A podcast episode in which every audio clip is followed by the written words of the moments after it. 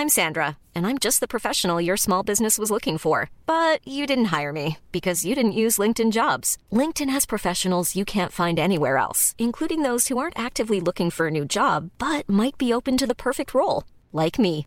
In a given month, over 70% of LinkedIn users don't visit other leading job sites. So if you're not looking on LinkedIn, you'll miss out on great candidates like Sandra. Start hiring professionals like a professional. Post your free job on linkedin.com/people today. Bonjour à tous et bienvenue sur le Rendez-vous Tech, le podcast bimensuel où on parle technologie, internet et gadgets. Nous sommes en août 2009 et c'est l'épisode numéro 15.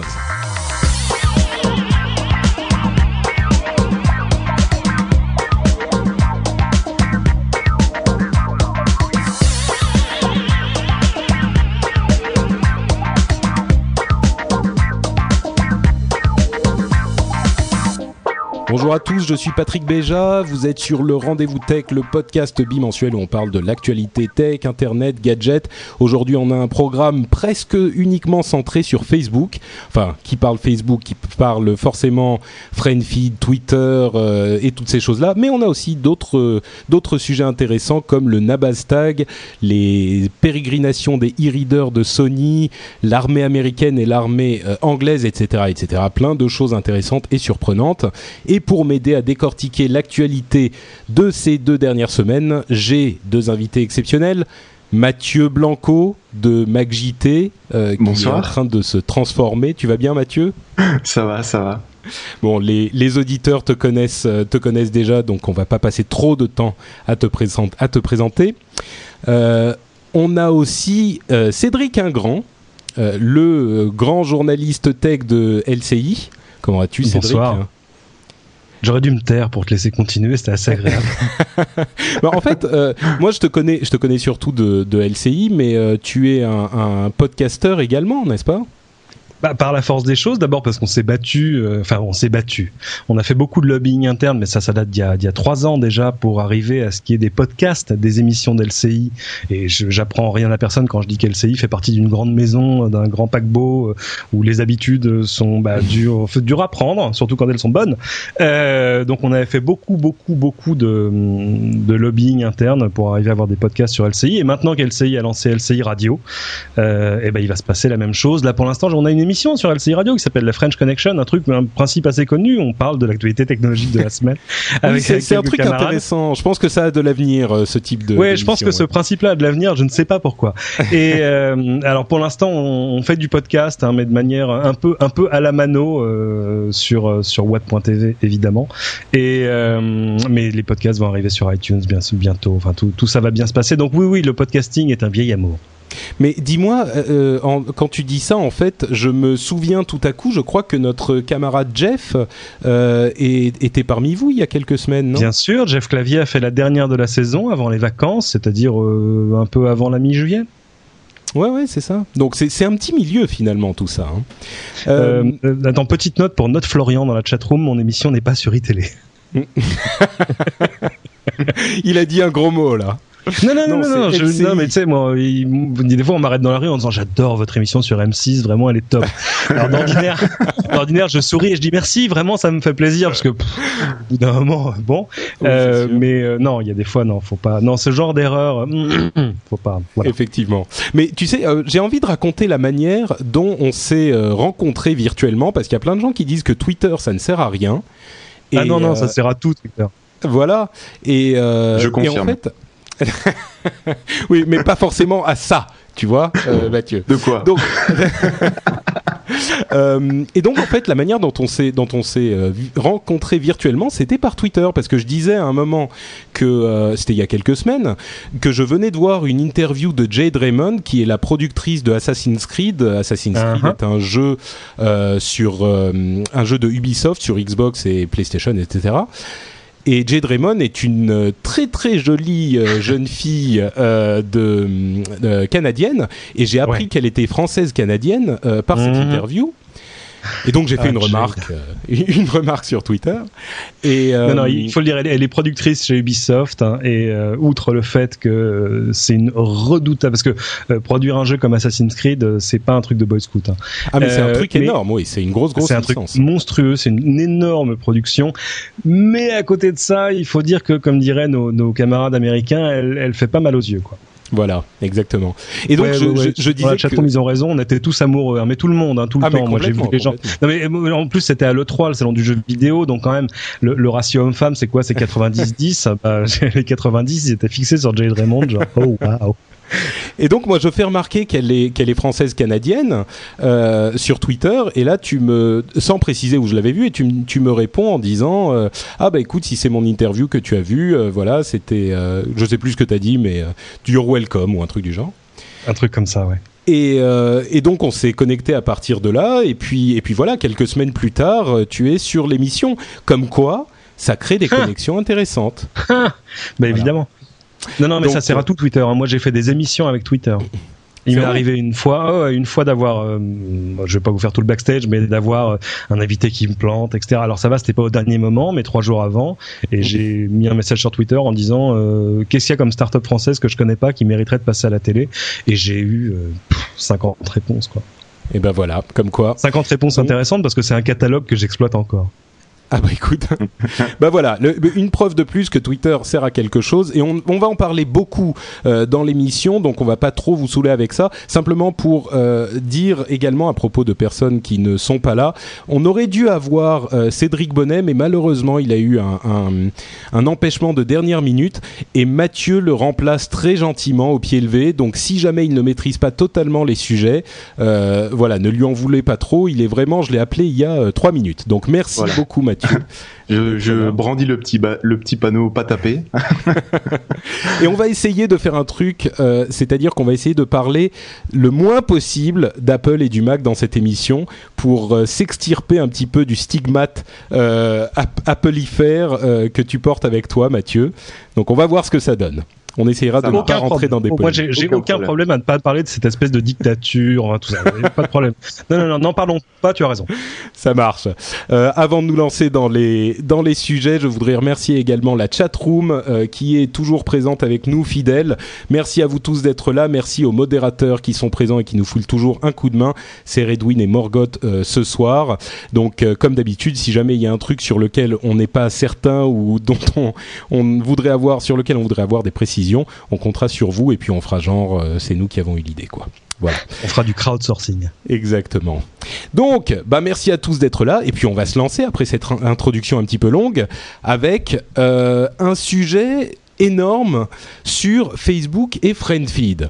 Alors, qu'est-ce qui s'est passé euh, cette euh, semaine, la semaine dernière? C'est le fait que Facebook, que tout le monde connaît, a acheté Friendfeed que en France personne ne connaît. Et pour moi, c'est l'une des histoires tech les plus importantes de cet été, des, quelques derniers mois. C'est un truc absolument énorme. Et euh, évidemment, en France, on n'en a pas tellement parlé parce que Friendfeed reste vachement confidentiel. À vrai dire, même aux États-Unis, à part les technophiles, peu de gens euh, savent de quoi il s'agit. Non, mais attendez, euh, en France, même Twitter est assez confidentiel. Hein. Oh bah, on est quelques dizaines de milliers de Français, hein. c'est rien par rapport à, Facebook. C'est certain, c'est certain. C'est minuscule. Alors sur Friendfeed, sur Friendfeed, on tient pas dans une cabine téléphonique, mais on est quelques centaines. Bah voilà, déjà la, la, la, la chatroom demande ce que c'est que Friendfeed. Euh, Cédric, euh, peut-être que tu peux nous, nous Le petit quart d'heure didactique de Cédric Ingrand. Friendfeed est un, un, service qui permet de, de regrouper euh, certains de ses réseaux sociaux personnels, c'est-à-dire euh, son Twitter, Flickr, etc., etc. Et puis surtout d'aller plus loin, c'est-à-dire par exemple de démarrer des discussions à partir d'un tweet que vous allez lire dans le flux Friendfeed de vos amis sur Friendfeed. Ça vous fait encore une liste d'amis à gérer, c'est simple. Euh, mais ça permet de démarrer des discussions qui elles vont pas se passer sur Twitter. Et c'est comme un système de commentaires en fait. On met un commentaire sur un truc qu'on a vu dans Friendfeed. Euh, Absolument. À la base, je crois que FriendFeed était fait pour réunir les flux RSS, c'est-à-dire euh, si vous avez plusieurs euh, flux RSS différents que vous produisez, vous pouvez les consolider, tous les réunir dans un seul flux qui va réunir toutes les informations euh, que, que vous allez diffuser sur Internet.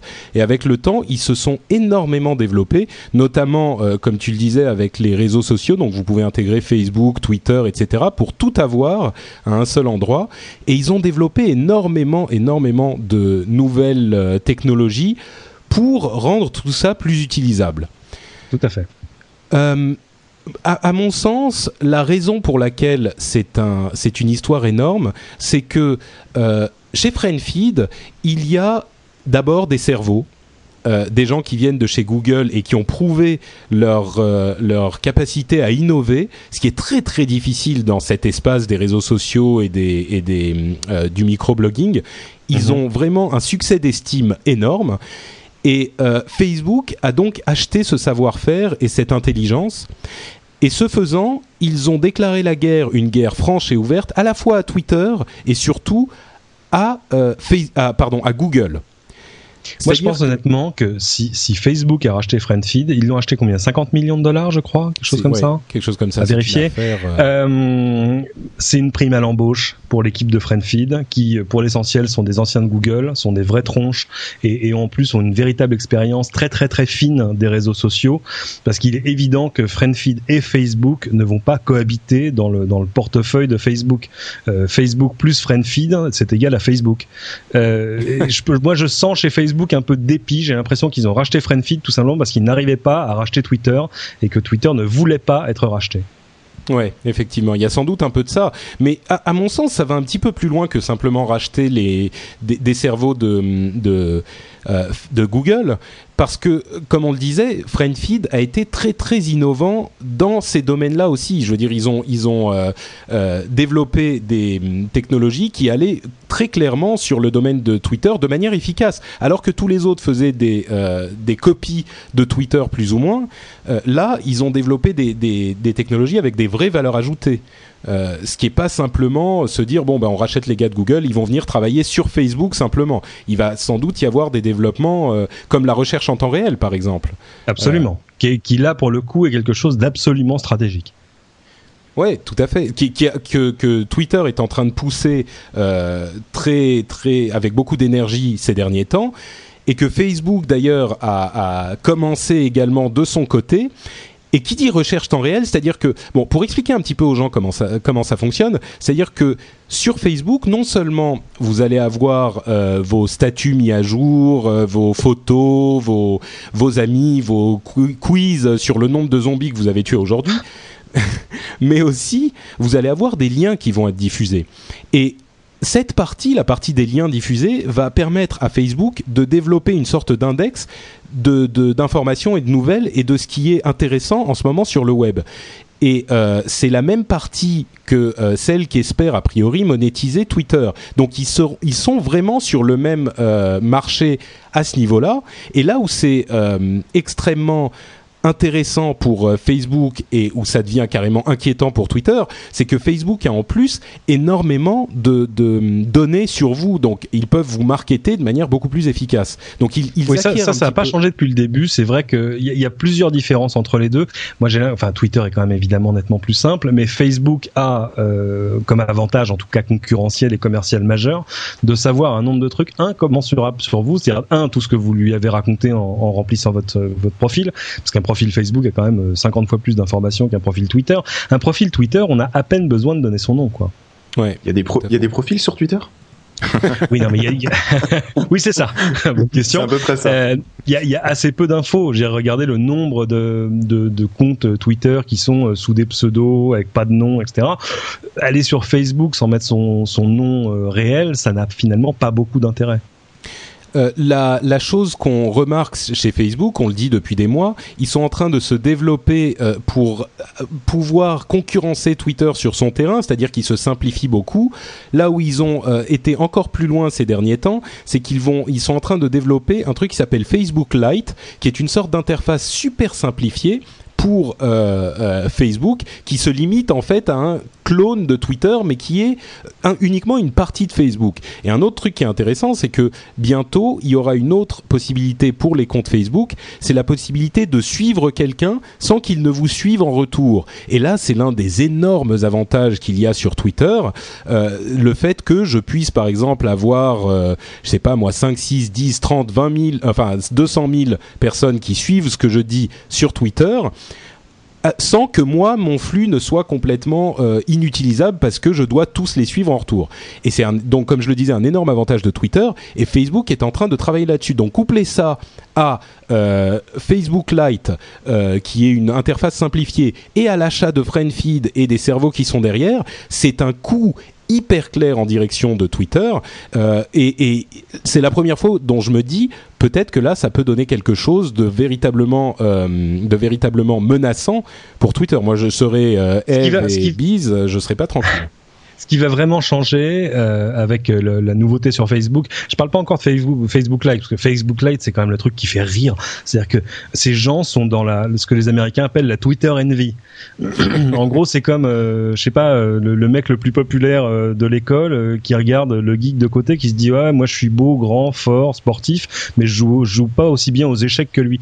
mais le fait que les statuts sur Facebook puissent maintenant être partagés avec des gens qui ne sont pas vos amis, change les choses de manière absolument majeure. Ça veut dire que ces statuts ils peuvent devenir publics comme les tweets sont publics. En clair, ils peuvent être indexés par les moteurs de recherche. Et ça, ça a une, une importance absolument capitale euh, pour la pub, par exemple. C'est-à-dire que dès que je mets un tweet euh, sur Internet, enfin sur Twitter en l'occurrence, euh, ou que quelqu'un m'en envoie un, etc., il se trouve que j'ai évidemment une petite Google Alert sur Cédric Ingrand et qui tout à coup dans mon mail me dit tiens, il y a eu tel et tel message. Bon, évidemment, je les ai déjà vus. Jusque là, tout ce que vous tapez sur Facebook quand vous dites je vais me taper une quiche et puis après je vais je vais rentrer au lycée, euh, ceci n'est pas aujourd'hui accessible au moteur de recherche. Et, ça, ça va changer. Et là aussi, c'est-à-dire que c'est, le gros qui, copie le petit, quoi. Euh, ils se disent que finalement, leur système fermé, c'était intéressant, mais il y a un intérêt évident à ce que le système devienne ouvert, à ce que tout ce contenu puisse être indexé par les moteurs de recherche. disons que l'avantage, c'est qu'il va y avoir à la fois le système fermé qui reste protégé et le système ouvert qui va devenir euh similaire à, aux avantages qu'a Twitter. Donc, est-ce que c'est est-ce que c'est le meilleur des deux mondes ou est-ce qu'ils essayent d'en faire trop en fait? C'est ma question. Je crois que j'ai Vas-y Mathieu. Euh, moi, j'ai l'impression qu'ils veulent en fait, euh, c'est exactement ce que ce que disait Cédric avec euh, le coup du du premier de la du comment dire du, du plus populaire du, du collège du lycée qui essaye de copier le geek, c'est-à-dire qu'on a toujours le premier ou le plus ancien qui va copier euh, le précédent. C'est-à-dire que là, par exemple, on a, euh, on a euh, Facebook qui lance son real-time research, on a le projet de Facebook Lite, on a la, la fameuse granularité qui va arriver sur Facebook, pouvoir décider que telle information est visible par la famille, par la famille et les amis, par la famille, les amis et tout public. Et on a aussi l'actu qui est tombé aujourd'hui, comme quoi MySpace rachète, rachète iLike pour 20 millions de dollars, je crois. Justement pour aussi revenir dans la course et concurrencer. Alors MySpace, ils essayent de concurrencer Facebook. Facebook essaie de concurrencer Twitter. En fait, effectivement, on a l'impression qu'ils essayent euh, d'être ce qu'ils ne sont pas. Et ouais, mais la diff... Pardon, fini. Pour, pour moi, justement, euh, le fait que euh, Twitter et cette interface, mais d'une simplicité avec aucune option, avec euh, avec euh, rien, rien de disponible, mis à part tes tweets, la réponse et les messages privés. C'est ce qui fait la force de Twitter mais c'est là qu'intervient, c'est là qu'intervient l'interface Facebook Lite. Donc, et, on sent vraiment, comme on le dit depuis tout à l'heure, que Facebook essaye de, de trouver un moyen de s'insérer sur le même marché que Twitter. Mais euh, on revient à la question que je posais tout à l'heure. Est-ce qu'ils vont réussir ou est-ce qu'à force de faire trop, ils vont finir par se diluer et, euh, et, devenir une usine à gaz comme ça l'est déjà pas mal Ouais, euh, c'est déjà. Souvenez-vous, moi je me souviens, il y, a, il y, a, deux ans, la seule chose dont on parlait, c'était les, les, applications Facebook. Ouais, tout le monde va pouvoir développer son app. Euh, même Facebook d'ailleurs finançait le développement des applications. Tout ça, c'est terminé. D'ailleurs, enfin, c'est pas que c'est terminé. Il y a encore plein d'apps sur Facebook, mais au final, vous utilisez combien d'applis vous? Ah mais moi je bah, n'ai jamais aimé ces trucs-là. Eh ben voilà, merci. euh, et, euh, et, et bah, à chaque fois que tu essayes d'en utiliser une, elle plante ou alors elle est mal intégrée ou ouais, mal ou alors pour que ça marche, il faut absolument inviter 72 amis. Enfin non non. Voilà et puis ça fouille dans tes données. Puis c'est non, c'est ça le problème, c'est qu'ils ont mis aucun, euh, même s'ils ont fait de la documentation, ils ont fait, ils ont fait vraiment. En fait, euh, je me rappelle à l'époque, j'avais lu, c'était un interview vidéo de de l'ingénieur ou je crois même du créateur de Facebook qui disait oui, Facebook veut de, ouais, je crois, Facebook veut devenir le, Windows sur le web, c'est-à-dire un, un, oui, c'était ça le projet. Hein. C'était l'idée que Facebook devienne un peu le, système d'exploitation de votre expérience de l'internet, c'est-à-dire le truc unique avec la messagerie, vos amis, vos réseaux, des applications. Alors sur le papier, évidemment, on aurait dû partir sur des applications utiles. C'est-à-dire pourquoi il n'y a pas un simili Google Docs? Pourquoi vous remarquez qu'Apple, que Google, pourquoi j'ai dit Apple moi? Vous remarquez que Google est totalement, par exemple, absent de ce truc. Il n'y a pas de Google Docs ou de Google Calendar sur Facebook, à moins que je me trompe. Euh, mais euh, parce qu'évidemment, personne n'avait envie que ça se passe comme ça. Enfin, à part chez Facebook. Mais il faut comprendre un truc, c'est que Facebook, c'est un peu un train où on aurait lâché les freins. C'est-à-dire qu'avec le nombre d'utilisateurs qu'il y a aujourd'hui, euh, ils sont, on est combien? 250 millions? 300 millions, à peu de choses près. Euh, on sent bien que, euh, alors je veux pas dire qu'on navigue à vue parce que c'est un peu négatif, mais disons que euh, they, make things up as they go along, comme on dit en anglais, c'est-à-dire que bah, voilà, ils inventent, ils essayent des choses et puis ça marche, ça marche pas. Les utilisateurs aiment, aiment pas, on change un peu l'interface, on rajoute un peu de service. Là maintenant, on va faire du Facebook Lite dans lequel il y aura plus d'applications. Je vous raconte pas tous les développeurs, toutes les boîtes. Il y a des boîtes qui sont fondées sur le développement d'applications pour Facebook. bah moi, je, moi, je pense, moi, je pense sincèrement que euh, avec cette acquisition, c'est c'est pas forcément le euh, facteur euh, le, vraiment qui va développer la chose, mais c'est un symptôme du fait que Facebook est véritablement en train de s'attaquer à la fois à Twitter et à Google. Bon, on n'a pas énormément parlé de la partie Google spécifiquement ici, mais sachez que c'est un, un, un, une, un des axes de développement véritablement important, la recherche. Et là, ils deviennent crédibles et c'est absolument énorme parce que comme tu dis, ils ont, c'est un train euh, qui est lancé à pleine vitesse. Ils ont suffisamment d'inertie pour réussir à faire quelque chose à la fois contre Google et contre Twitter, ce qui veut dire qu'ils sont euh, incontournables et qui vont le devenir de plus en plus au cours des prochains mois. Ouais, il y a quand même une grosse, grosse différence de culture entre Facebook et Twitter. Facebook reste depuis le début une sorte de, comment dire, de bac à sable. C'est-à-dire qu'on joue dans le bac à sable, on a plein de jouets, mais on sort pas, on sort pas du bac à sable. Depuis le début, la force de Twitter, c'est l'API, l'API, c'est-à-dire cette interface de programmation qui permet, par exemple, à Loïc Lemeur de faire Sysmic Desktop. Euh, moi, je sais plus, j'ai eu des chiffres il y a pas longtemps sur la part des, des messages, des updates sur Twitter qui sont publiés à travers le site web et celles publiées à travers Sysmic Desktop, TweetDeck, etc. Tous les, tous 70%, 70% ça vient d'applications. rien, euh, tous, les, tous les clients mobiles aussi. Mais rien ne t'empêche de faire la même chose sur Facebook. Ah bah oui, mais oui, mais si, parce que pour l'instant il y a une différence de culture. Alors si, mais ça reste assez limité pour l'instant. On fait pas grand chose à travers l'API de, de Facebook et euh, sur ce même podcast, il y a quelques semaines, Loïc Lemer disait à quel point c'était quand même beaucoup plus facile de, de faire travailler un, un client avec Twitter qu'avec Facebook, parce que ça n'a pas été conçu comme ça dès le début. C'est certain, ouais. Ben, moi, je, je, me, faisais une réflexion, c'était euh, en fait euh, que ce soit pour Twitter ou pour un produit euh, matériel ou autre, quand en face de toi tu as un, un, site, un logiciel ou un produit d'une d'une simplicité et avec aucune option, comment tu veux le concurrencer sans arriver avec un produit similaire mais avec plus d'options? Mais ce qui fait le succès de Twitter, c'est le fait qu'il n'y ait pas d'options. Et c'est ça qui est difficile de. Bah, d'où le, le développement, d'où le développement d'une interface Facebook Lite et le, à, mon, à mon sens, le, le, l'un des buts de l'achat de FriendFeed, c'est aussi les aider à développer quelque chose de cohérent dans ce domaine-là. Mais c'est ça le truc. Clairement, clairement mais pour arrive pardon. Je t'en prie si Facebook arrive avec un Facebook euh, Lite qui est une copie de Twitter sans aucune option en plus avec euh, une même interface, c'est juste le fait d'avoir ces informations partagées entre Facebook et Twitter. Est-ce que ça va, euh, comment dire, est-ce que tout le monde va se dire ah bah c'est bon, Facebook a fait son truc, hop on quitte Twitter? Ben non, évidemment, ça prendra un moment, mais disons que moi, si j'ai pas besoin de m'emmerder avec à la fois Twitter et Facebook, s'il y en a un qui m'offre toutes les options des deux, euh, je suis parfaitement heureux pour. J'adore Twitter, hein, vous en êtes bien conscient et vous le savez bien, vous qui nous écoutez. Mais euh, si je peux en lâcher un sans aucune contrepartie négative, je suis prêt à le faire. Moi, j'ai pas forcément besoin d'avoir les deux. Ouais. Mais à mon avis, le, meilleur des deux mondes, le meilleur des deux mondes, c'est pas l'un ou l'autre. Le meilleur des deux mondes, c'est un client. Je reviens sur Sysmic Desktop parce que c'est un excellent exemple. Voilà quelque chose qui permet de ne pas avoir à faire le choix et de gérer ses réseaux sociaux euh, proprement d'un côté et de l'autre. Je veux dire, le, le, fait que Facebook, euh, comme c'est c'est euh, quoi la fable de La Fontaine C'était quoi la grenouille qui voulait se faire aussi grosse que le bœuf? Là, c'est l'inverse, c'est le, le bœuf qui voudrait se faire aussi petit que la grenouille. C'est totalement grotesque. Dire le, le bœuf, il a d'autres avantages. Euh, et moi, j'étais chez Facebook en juin.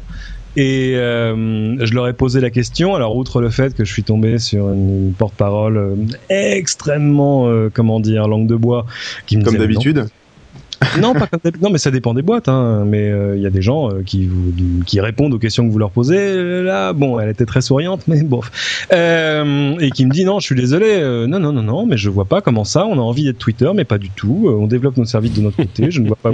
Mais je vous avais tenté de les acheter. Ah non, non, mais non, je ne, etc elle voulait même pas me confirmer qu'ils avaient plus de 200 millions d'utilisateurs, donc vraiment je suis ressorti avec pas beaucoup d'infos. Euh, mais je sais pas, je poserai la question à Twitter, je suis censé être chez eux la semaine prochaine. Ah bah voilà, écoute, tu pourras leur demander, euh, je sais pas quoi, mais. enfin, je pense, je pense qu'on pourra avoir une conversation un peu plus ouverte. Ouais, bon mais, en même temps, mais c'est normal. Euh, mais là aussi, je jette pas la pierre à Facebook. C'est une, une, petite boîte qui est devenue une très grosse boîte. Ils sont, ils sont, ils sont 900 maintenant. Ils venaient d'emménager dans des, dans des anciens locaux de, de HP, vous imaginez. Euh, bon, c'est devenu une grosse boîte et bah on acquiert des, des réflexes de grosse boîte. Bah moi, je, moi, je pense que euh, bon, d'une part, tu diras bonjour aux gens de Twitter de notre part, hein, de la part de la France, euh, qu'ils ne nous oublient pas. Et d'autre part, euh, je pense que bon, on va pas s'éterniser sur le sujet. Je pense vraiment que euh, là, c'est euh, une énorme déclaration de guerre générale de la part de Facebook, et, c'est quelque chose qui, là où Facebook aurait pu rester un petit peu immobile, comme ce qui a tué MySpace d'ailleurs ces dernières années, ils montrent vraiment qu'ils sont prêts à aller de l'avant, à innover et à s'intéresser à de nouveaux marchés. Et quand on, on s'intéresse à Twitter et à Google, c'est pas de la petite de la petite escarmouche. Et je pense qu'il y a un gros gros potentiel sur Facebook de, de devenir beaucoup plus gros qu'ils ne le sont aujourd'hui les mois qui viendront nous. Est-ce que tu aurais acheté des actions Facebook par hasard Pas encore, mais pas, coté, hein. encore, mais ça serait, ça pourrait être une idée intéressante, effectivement. C'est pas coté Facebook, mais moi ça me rappelle un précédent que, que beaucoup ont dû oublier. C'est euh, quand Google est arrivé c'est-à-dire en 99, disons 2000, avant que ça devienne un peu visible. Euh, le grand choc quand on arrivait sur Google, c'était cette page toute blanche avec juste un logo, euh, une ligne de recherche, deux boutons, voire trois. Euh, et tout à coup, les gens se sont mis à dire, mais c'est vrai que regardez, quand on est sur la homepage de Yahoo, il y a 300 liens, il y a des images, c'est un bordel monstre, on me donne la météo, des news, moi j'y vais juste pour le moteur de recherche. Et tout à coup, Yahoo a dit, non, non, mais attendez, on va faire, alors est-ce que c'était Yahoo ou AltaVista Pas sûr. Non, c'était Yahoo. C'était AltaVista, oui. Ouais. Mais non, non, mais Yahoo a dit, vous inquiétez pas, on va faire une version light. Donc le précédent existe et l'histoire a montré que le bœuf qui veut se faire aussi petit que la grenouille, ça marche pas à tous les coups. D'accord. Bon, bah l'histoire nous dira si qui de nous deux avait raison. Encore que moi je suis pas convaincu que ça va marcher, mais c'est en tout cas une une initiative à prendre en compte.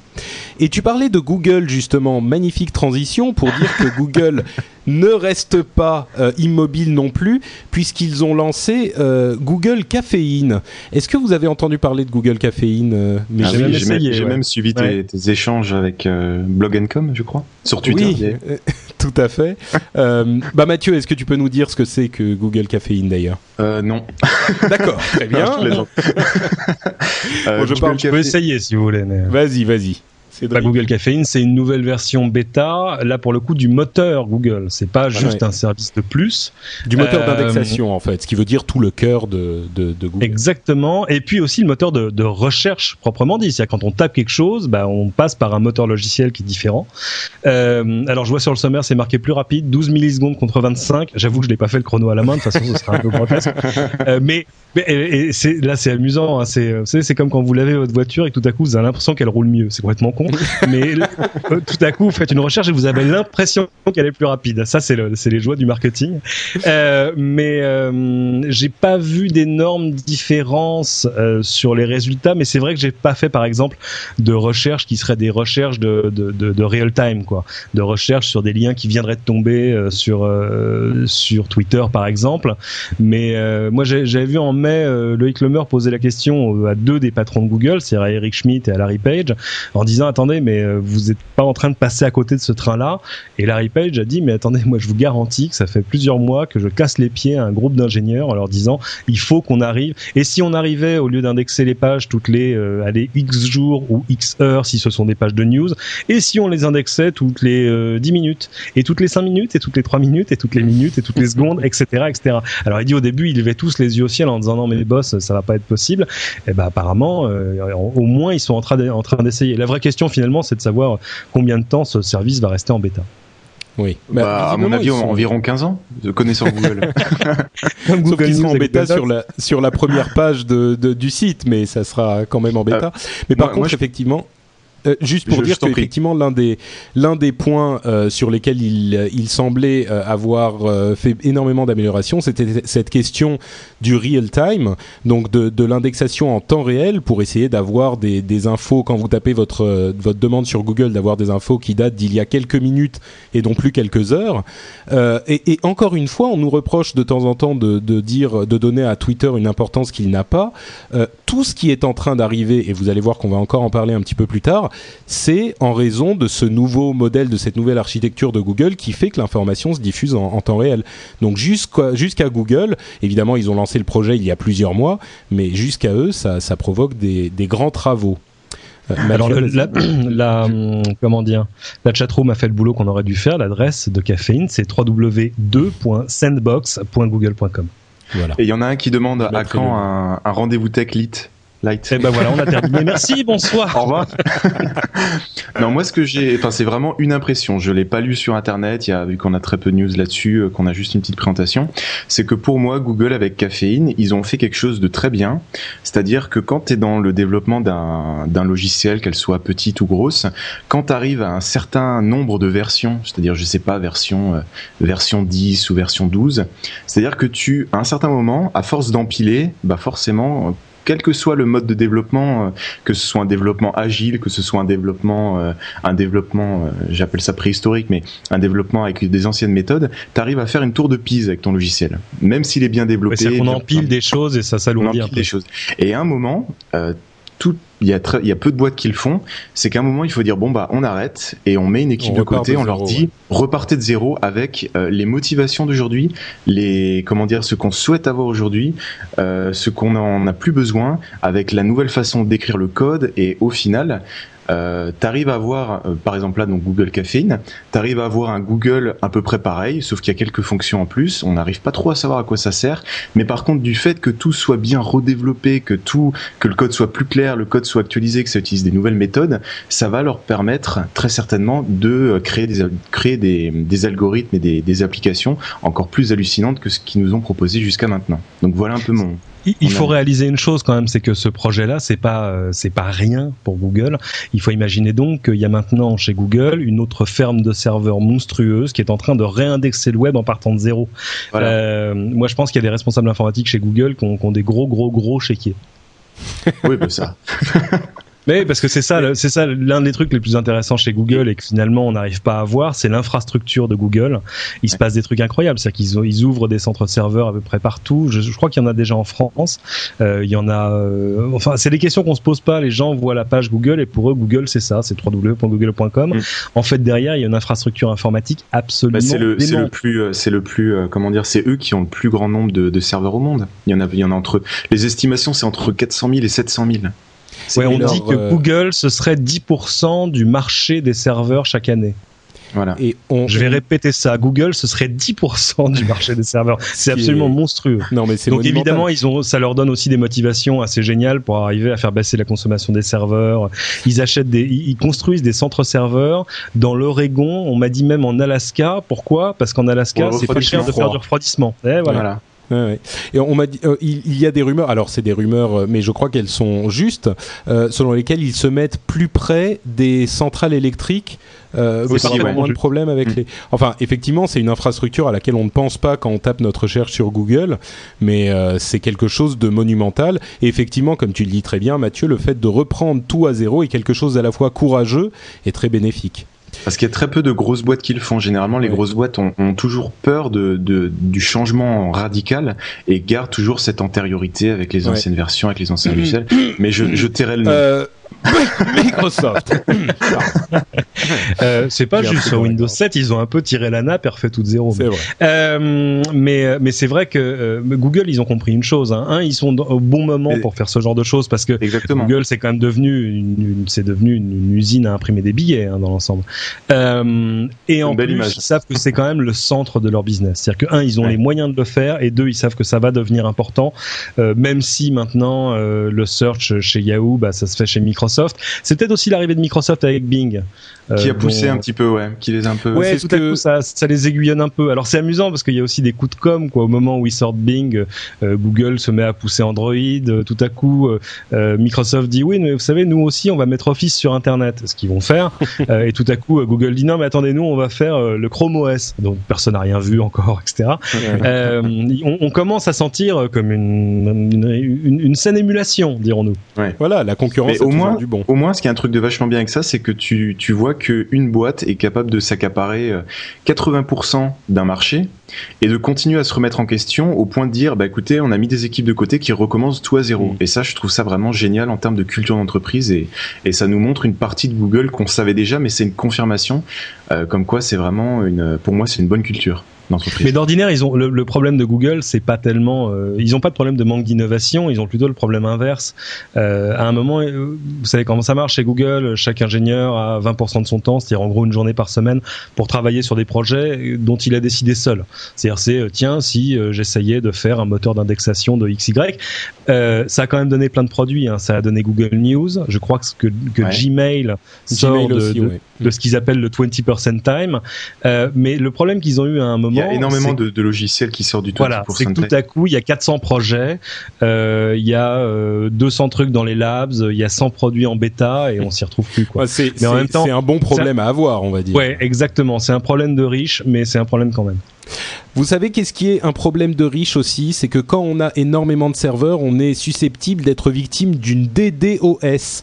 Quand c'est comme ça Alors là, la passé. transition est excellente. ça c'est de la tradition.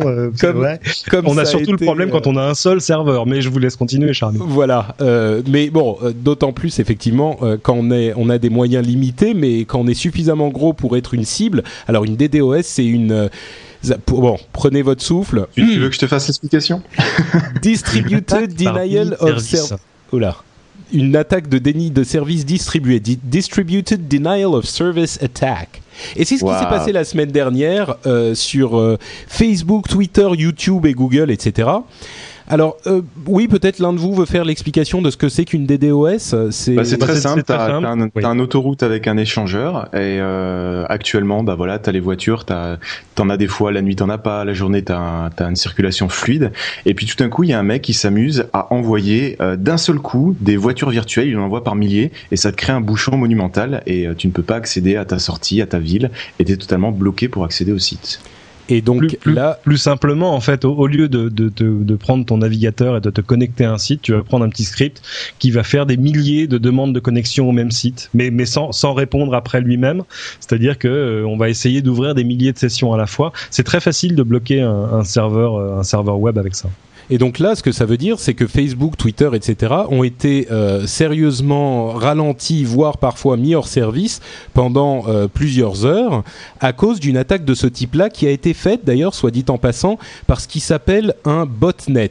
Ce que c'est qu'un botnet, c'est un réseau de robots, enfin de d'ordinateurs zombifiés, c'est-à-dire infestés par des virus, qui reçoivent leurs commandes de d'un- d'un d'un maître euh, qui travaille depuis dans caché fait- dans l'ombre. Ça fait très guerre des étoiles là. Non mais c'est ça, hein, c'est ça. C'est- on veux bien le contrôlé avec un chat tel. blanc sur les genoux. et- Exactement, exactement. Et, euh, et donc, vous, peut-être, si vous n'êtes pas prudent avec votre ordinateur et votre sécurité Internet, peut-être que sans le savoir, vous avez participé à cette attaque parce que vous avez un virus sur votre ordinateur qui envoie des demandes à Google, Facebook, Twitter quand son maître le, le lui ordonne. Euh, et vous avez peut-être part- participé. Quand je dis vous, je parle aux auditeurs. hein. Vous deux, je sais Mhm. bien que vous êtes euh, Oui. très Ça prudents. n'arriverait pas. Euh, C'est et donc, Fort Knox, mon PC. Et ce qui est intéressant, ce qui est intéressant en fait dans cette histoire, c'est la cause de cette attaque, parce que ce genre d'attaque arrive de temps en temps. Euh, les, généralement, les, les, grosses sociétés qui sont attaquées mettent quelques heures, voire quelques jours à s'en remettre, à identifier l'origine de l'attaque et à la bloquer. Euh, souvent, les, les, boîtes un petit peu plus petites, comme Twitter, mettent plus de temps, ils sont plus affectés que des boîtes un petit peu plus grosses comme Facebook ou Google, enfin ou YouTube. Enfin, Facebook, ils ont besoin de personne pour planter, hein, ça je te rassure. Euh, on n'avait dit pas les lunettes. Hein. et, là, en fait, euh, la raison de l'attaque était très intéressante. on ne sait pas exactement d'où elle venait, mais on pense qu'il s'agit d'une initiative russe. Alors voilà, russe ou euh, un pays autour de la Russie pour en fait empêcher un blogueur très célèbre qui s'appelle Siximu de s'exprimer sur la cause géorgienne en fait. Mais c'est un géorgien donc, donc russe alors. C'est pardon? Vous avez parlé tous en même temps là. Pardon, Cédric disait donc russe. Oui, c'est ça. C'est-à-dire que pour l'empêcher de s'exprimer sur la cause géorgienne, a priori, ça serait les Russes. Mais, euh, mais, mais donc, mais donc, lui, il est géorgien, je crois. Hein. Je crois pas qu'il, je crois pas qu'il soit russe. Je crois qu'il est. Oui, oui, euh, tout à fait, tout à fait. Il est de Tbilisi euh, et et donc. Tbilisi. Tbilisi, pardon. À chaque fois, je me, je me plante. Et le, le truc qui est vraiment intéressant, c'est que toute cette attaque sur ces sites énormes avait pour but le compte euh, de ce euh, jeune blogueur dans ces différents sites. C'est-à-dire que c'est la première fois au monde qu'il y a eu une attaque pour viser une personne en particulier et qui a euh, désactivé l'ensemble de ces, de ces énormes sociétés, de ces énormes services. C'est quand même phénoménal, quoi, que ces, ces gens-là soient, en tout cas, très handicapés par une attaque sur une personne. C'est invraisemblable. Oui, mais il y a des précédents. Hein. Ils avaient déjà, enfin, ils, ils, pas forcément les mêmes, mais disons, venant de la même région, euh, avaient déjà attaqué l'Estonie, par exemple. On se souvient, tous les réseaux bancaires estoniens étaient à genoux. Euh, je vous parle même pas des sites du gouvernement, etc. Non, c'est sûr, euh, mais là, c'était une attaque. Il y a une certaine expertise de ce genre de choses à l'est. mais, mais là, ce qui est différent, c'est que bah, c'est différent conceptuellement. Disons que dans la, dans la pratique, ça revient au même parce que les attaques sont dirigées de la même manière. Mais là, ce qui était différent, c'est que le, le, la victime, ou en tout cas la cible de ces attaques, était une personne. C'était pour euh, amener au silence un blogueur. Alors que dans le cas d'une attaque, de l'attaque estonienne, le but était vraiment de d'arrêter l'infrastructure informatique et, et voire économique du pays. Donc, euh, mais ces attaques-là, maintenant, enfin, ce sont devenus au fil des années euh, soit des outils euh, du crime organisé, c'est-à-dire qu'il peut arriver, si vous êtes par exemple un grand site d'e-commerce, que vous receviez un coup de fil ou un mail de quelqu'un qui vous dit écoutez, euh, on va faire quelque chose de simple, vous allez m'envoyer 10 000 dollars par PayPal et euh, je ne bloquerai pas votre site. Euh, voire même maintenant, euh, c'est devenu une espèce d'outil, je, je, déteste le terme de cyberguerre parce que ça fait un peu, bon voilà, mais une espèce d'outil géopolitique. Hein, c'est ce qui s'est passé dans le cas de l'Estonie. Et alors c'est extraordinaire parce que quand, quand vous parlez de ça aux Russes, j'ai retrouvé il y a deux ans quelque chose comme ça à Moscou chez euh, comment s'appelle ce éditeur d'antivirus? Euh, Kaspersky.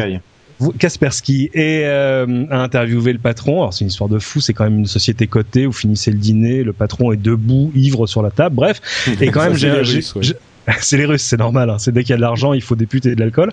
euh, et, euh, et, le lendemain, je suis retrouvé à interviewer la présidente de la société, qui n'est autre que l'ex-femme du patron, euh, et à qui je disais, mais vous avez vu quand même la cybercriminalité, tout ça, euh, c'est en train de devenir euh, un outil euh, géopolitique. Elle me dit, ah oui, ah bon, mais je ne comprends pas de quoi parlez-vous. Je dis, bah attendez, regardez l'histoire de l'Estonie, et ça s'était passé quatre mois avant. L'Estonie, bah oui, j'ai regardé, tout leur réseau était bloqué, il y avait plus de banque, il y avait plus rien, les sites du gouvernement étaient aux abonnés absents. Réponse de Natalia Kaspersky. Oh, vous savez, les Estoniens ont beaucoup d'imagination. Et euh, je me suis retourné, j'étais dans son bureau et au mur il y avait une photo d'elle en train de serrer la main de Poutine et je me suis dit que c'était pas la peine de, que l'interview aille plus loin. Quoi. Sinon tu te serais retrouvé avec des, des lettres menaçantes à ton retour à l'hôtel. Non non ils sont charmants. Non non ils sont charmants et très festifs. Ok. euh, donc voilà, et, et, une, une des dernières choses à faire remarquer sur cette, euh, par rapport à cette histoire, c'est euh, un, un, terme dont je ne connaissais pas l'existence, le, le, qui est l'effet Barbara Streisand. L'effet ah. Barbara Streisand, est-ce que vous savez de quoi il s'agit? Je, l'avais déjà entendu, mais je ne saurais pas l'expliquer. En fait, ça vient d'une euh, histoire qui a eu lieu il y a quelques années où euh, la, la, Barbara Streisand avait fait un procès à un photographe qui s'appelait euh, Kenneth Adelman pour lui demander de retirer des photos qu'il avait sur un site à lui euh, et le, le, procès est devenu extrêmement public et donc ce brave euh, photographe a eu plus de pubs qu'il n'aurait pu en espérer de sa vie et de, de toute l'histoire et du coup il est devenu, enfin le, le, trafic vers ces photos que Barbara Streisand espérait faire disparaître est devenu évidemment euh, énorme et elles ont été recopiées plein de fois et, et diffusées par de nombreux, euh, euh de nombreux billets différents. Et là en fait c'est la même chose qui s'est passé avec ce blogueur puisque Suite à cette histoire, on en a parlé dans absolument toute la presse, euh, spécialisée ou non d'ailleurs, et donc euh, le, ce, ce, brave homme a eu beaucoup plus de pubs qu'il n'aurait pu en avoir autrement, et euh, il s'est retrouvé, son message a été porté, donc ça a été complètement contre-productif pour les personnes qui, qui étaient derrière l'attaque. C'est ce qu'on appelle de la, de la justice poétique. Exactement.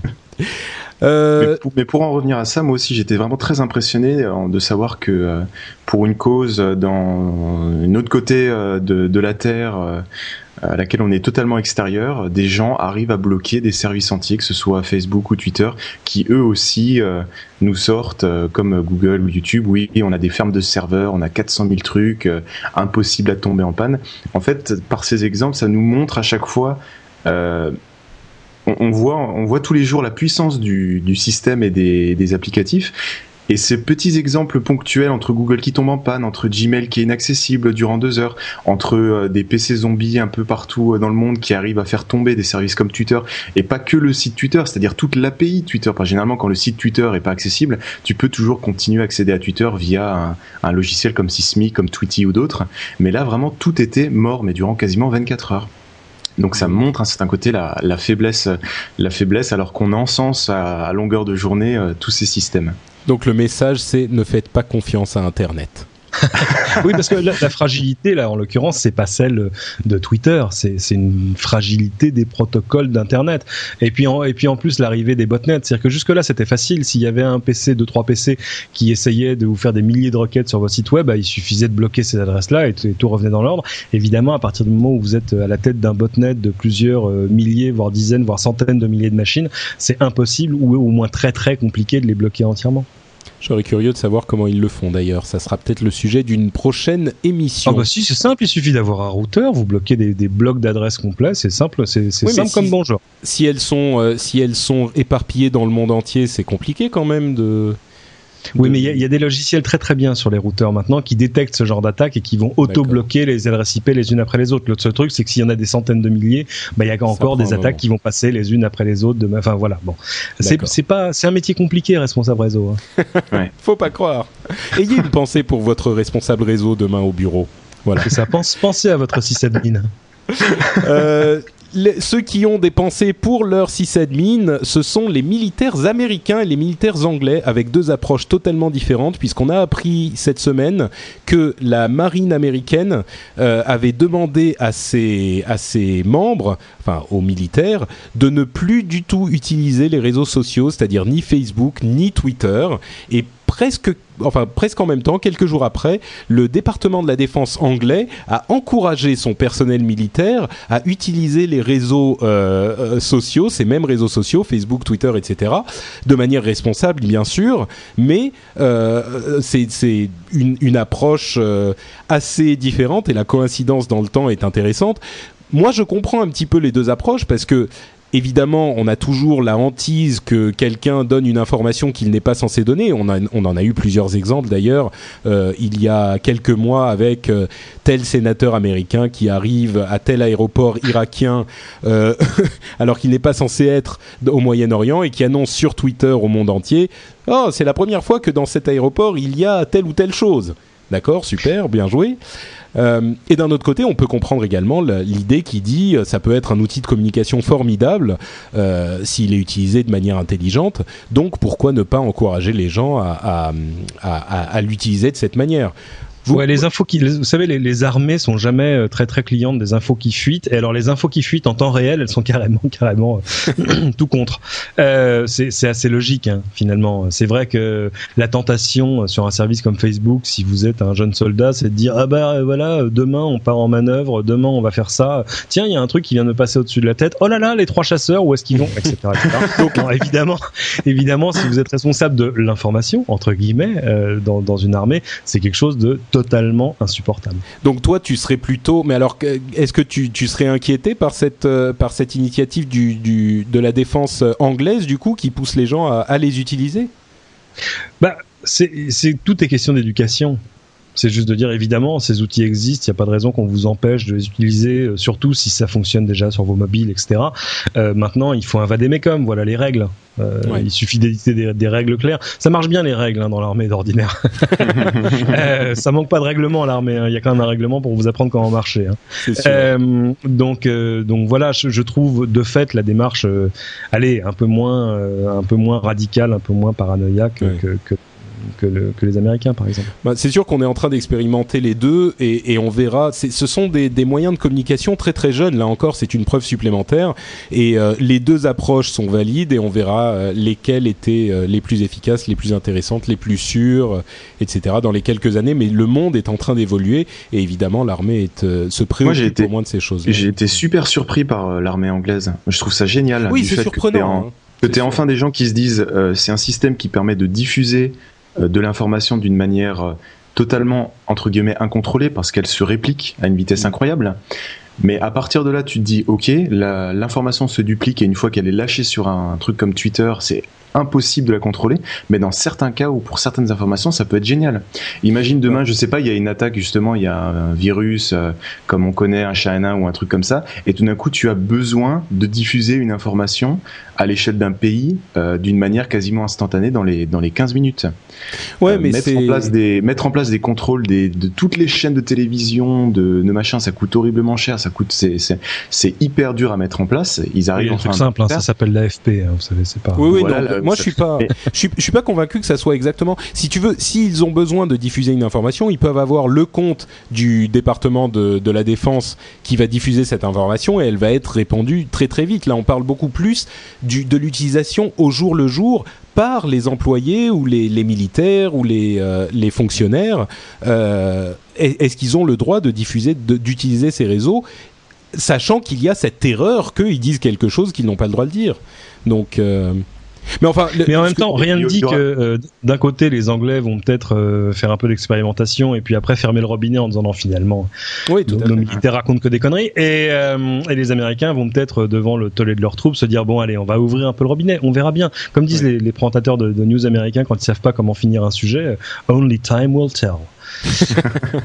mais de moi, de mon, de mon avis, il vaut mieux euh, qui est quelques ratés, mais savoir maîtriser un outil comme Twitter ou Facebook, plutôt que de dire non, non, non, non, surtout l'utilisez pas, et puis euh, ouais, de se retrouver effectivement avec une catastrophe dessus et de pas savoir la contrôler, ni de savoir comment fonctionne le réseau. Ouais, je comprends ton argumentation, mais le, quand tu dis c'est mieux d'avoir quelques ratés et puis d'apprendre, ça dépend de l'ampleur du raté. Si l'ampleur oui, du sûr, raté te, te, provoque euh, un escadron mort euh, en ouais. Afghanistan, euh, ouais. oui, effectivement, c'est peut-être un truc qui est inquiétant, quoi. Ouais. Donc enfin. effectivement les règles qui seront imposées au, ouais, à la ligne éditoriale. euh, Cédric, euh, on a évoqué en préparant l'émission le destin du Nabaztag. Moi, oh. je, je l'avais placé dans, les, dans les, la partie rumeur, euh, on s'en fout, parce que j'avoue que je n'ai jamais vraiment compris à quoi servait euh, le Nabaztag. Mais tu Esprit as été outré. Faible, oui, mais voilà, exactement. tu as été outré. Tu m'as dit que euh, le, le, le passage en redressement judiciaire du Nabaztag était une tragédie et, et donc je l'ai replacé ici. Ex Explique-moi c'est une tragédie euh, parce que évidemment quand je vois ça je pense à mon ami Rafi Aladjian et, et que voilà ce, ce, ce, garçon est un vrai génie. Euh, je recommande à tout le monde d'ailleurs deux trois choses. La première c'est d'aller lire le livre de Rafi Aladjian qui s'appelle comment devenir euh, riche beau et intelligent grâce à Word Excel et PowerPoint. Le livre est gratuit hein, il est en PDF sur son blog. C'est je crois sur rafi.net euh, et euh, c'est quand même Rafi Aladjian qui, qui, qui, a ouvert en France le premier fournisseur d'accès en 94 premier fournisseur fournisseur d'accès grand public, et, et ça fait des années et des années et des années qu'ils travaillent pour arriver à imposer cette idée des, objets intelligents, c'est-à-dire de dire que l'information, elle n'est pas forcée de, passer par un écran, que ce soit celui de l'ordinateur ou celui du mobile, mais qu'on peut intégrer dans son environnement des objets qui vont vous donner de l'info de manière simple et intuitive. Euh, le Nabastag, c'était juste, euh, allez, le, début de la pyramide. C'était quelque chose qui était là pour frapper l'imagination et dire mais attendez, qu'est-ce que c'est qu'un lapin Wi-Fi euh, Moi, j'en ai parlé avec lui il y a, il y a assez peu de temps. Euh, je suis assez triste vraiment de ce qui est en train d'arriver à, à, Violette, qui est le nom de l'entreprise qui, qui, vend le Nabastag.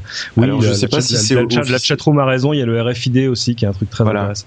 Mais je sais pas si c'est officiel, mais je l'ai vu aujourd'hui. Euh, C'était une page qui proposait à quiconque de mettre de l'argent sur la sur la table ah oui. de, et de par exemple dire voilà bah moi pour sauver euh, Violette, euh, je mets 500 euros sur la table et si il y a assez de sous qui sont réunis, je récupérerai une part des actions de l'entreprise. Donc je Absolument, sais, il, y a, il, y a un, il y a un site qui s'est monté qui s'appelle savenabastag.com. Nabastag, N-A-B-A-Z-T-A-G.com. Vous savez pourquoi ça s'appelle Nabastag?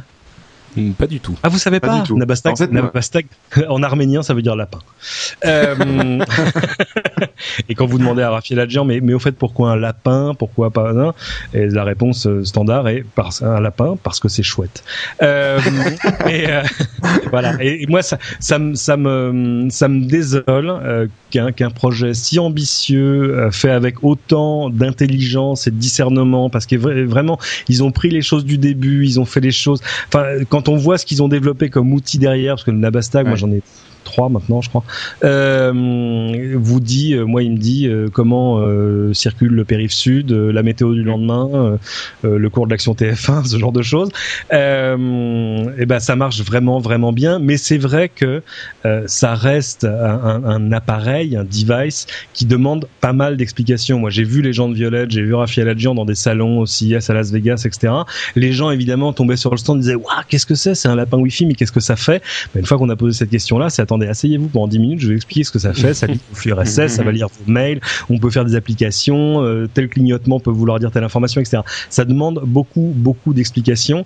Et euh, ce qui m'attriste encore plus, c'est que là, la deuxième vague de ces objets-là arrivait avec le RFID qui est intégré au lapin, avec la petite tablette Mirror qui permettait de mettre des tags RFID sur ces objets du quotidien. Exemple bête, euh, vous en mettez un sur vos clés de voiture, quand vous rentrez le soir, vous posez les clés sur le truc qui est dans l'entrée, et tout à coup, ça le, le, truc va vous lire vos mails. Enfin bref, voilà, il y a, y, a, y a beaucoup d'intelligence dans la conception de ce truc-là. Moi, je serais très très triste si ça s'arrêtait. Bon, bah espérons je, que je... la campagne. Euh... Ouais. Mais je, le, moi, pour moi, j'avais déjà quand le, le Nabastag, il est sorti quand? Il est sorti à. Il y a, il y a trois ans il y a trois ans à peu près quand j'avais vu euh, le Nabastag, voir le fonctionnement, etc. Que j'avais pu le tester, j'avais trouvé ça pareil, j'avais trouvé ça génial. Et dans ma, enfin moi, j'avais déjà la vie à l'époque. Je me suis dit, ces mecs, malheureusement, ils sont 5 à 10 ans en avance sur le marché dans les habitudes des gens.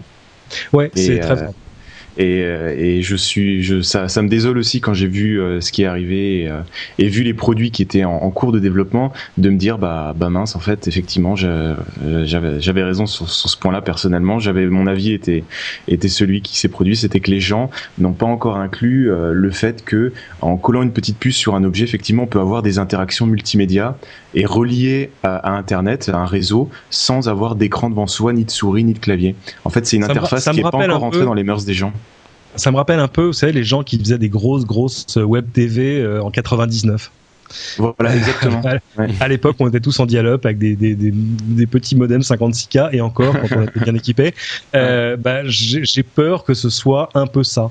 Et, et, hum, et pourtant, euh, non, il y a des trucs que je peux pas vous dire. Mais, euh, mais non, mais euh, il y a des gens, euh, des connus. Bon, mais ne dis pas, ne dis pas si tu, si tu ne. Non, non, non, mais il, il, est. C'est une description physique. Possible que le, le lapin est une vie en dehors. Enfin, sous une marque. Bref, voilà. D'accord. Je sais pas où c'en est, mais euh, ah, voilà. On a perdu l'image.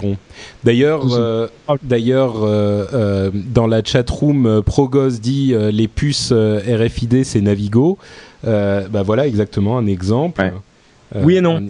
Oui et non, parce que pendant longtemps, les puces du Navigo, c'était du RFID. Euh, c'est un, un, peu comme le SECAM et le PAL. Tout le monde faisait du PAL, la France faisait du SECAM. C'était la même chose, mais avec un truc à l'envers qui faisait que c'était pas compatible. Et eh ben Navigo, c'est pas pareil. C'est-à-dire que sur les sur les premiers euh, lecteurs RFID, tout était standard sauf Navigo. C'est quand même complètement con. Mais et maintenant, c'est devenu du RFID. Amis, la RATP. c'est la, la, vidéo s'est coupée pendant quelques secondes euh, sur la ouais, sur la chat room et évidemment en fait t'as perdu tous les auditeurs là Certains, non mais certains se sont, euh, c'est en train de revenir. Non mais certains ont invoqué une, une attaque des DOS. C'est agréable. Il y en a, ah, il y en a qui a prononcé suivent, les mots, euh, les évidemment, on, on, a dit les mots magiques. Russie, co-géorgienne. oh, ce seront bon. les mines de donc, pour euh, conclure sur Nabastag, on inclura le lien vers le site pour sauver le Nabastag. Ouais, ils ont euh, déjà récolté 35 000 euros, ce qui est déjà très très beau. Enfin, 35 000 euros de, de promesses de dons de gens qui seraient prêts à être les nouveaux actionnaires. Euh, c'est une bonne initiative. Moi, j'espère surtout qu'il y a des gens euh, plus sérieux, avec des poches un peu plus profondes, qui, qui voudraient s'intéresser au problème. Mais je pense qu'il doit bien y avoir quand même dans les grandes, grandes, grandes marques, les marques Selling a little or a lot? Shopify helps you do your thing however you cha-ching. Shopify is the global commerce platform that helps you sell at every stage of your business. From the launch your online shop stage to the first real life store stage, all the way to the did we just hit a million orders stage.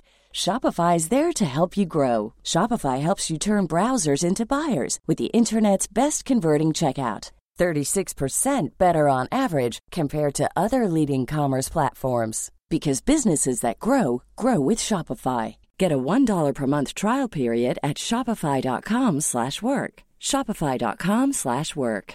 Ryan Reynolds here from Mint Mobile. With the price of just about everything going up during inflation, we thought we'd bring our prices down. So to help us, we brought in a reverse auctioneer, which is apparently a thing. Mint Mobile unlimited premium wireless. Ready to get 30, 30, bit to get 30, bit to get 20, 20, 20, bit to get 20, 20, bit to get 15, 15, 15, 15 just 15 bucks a month.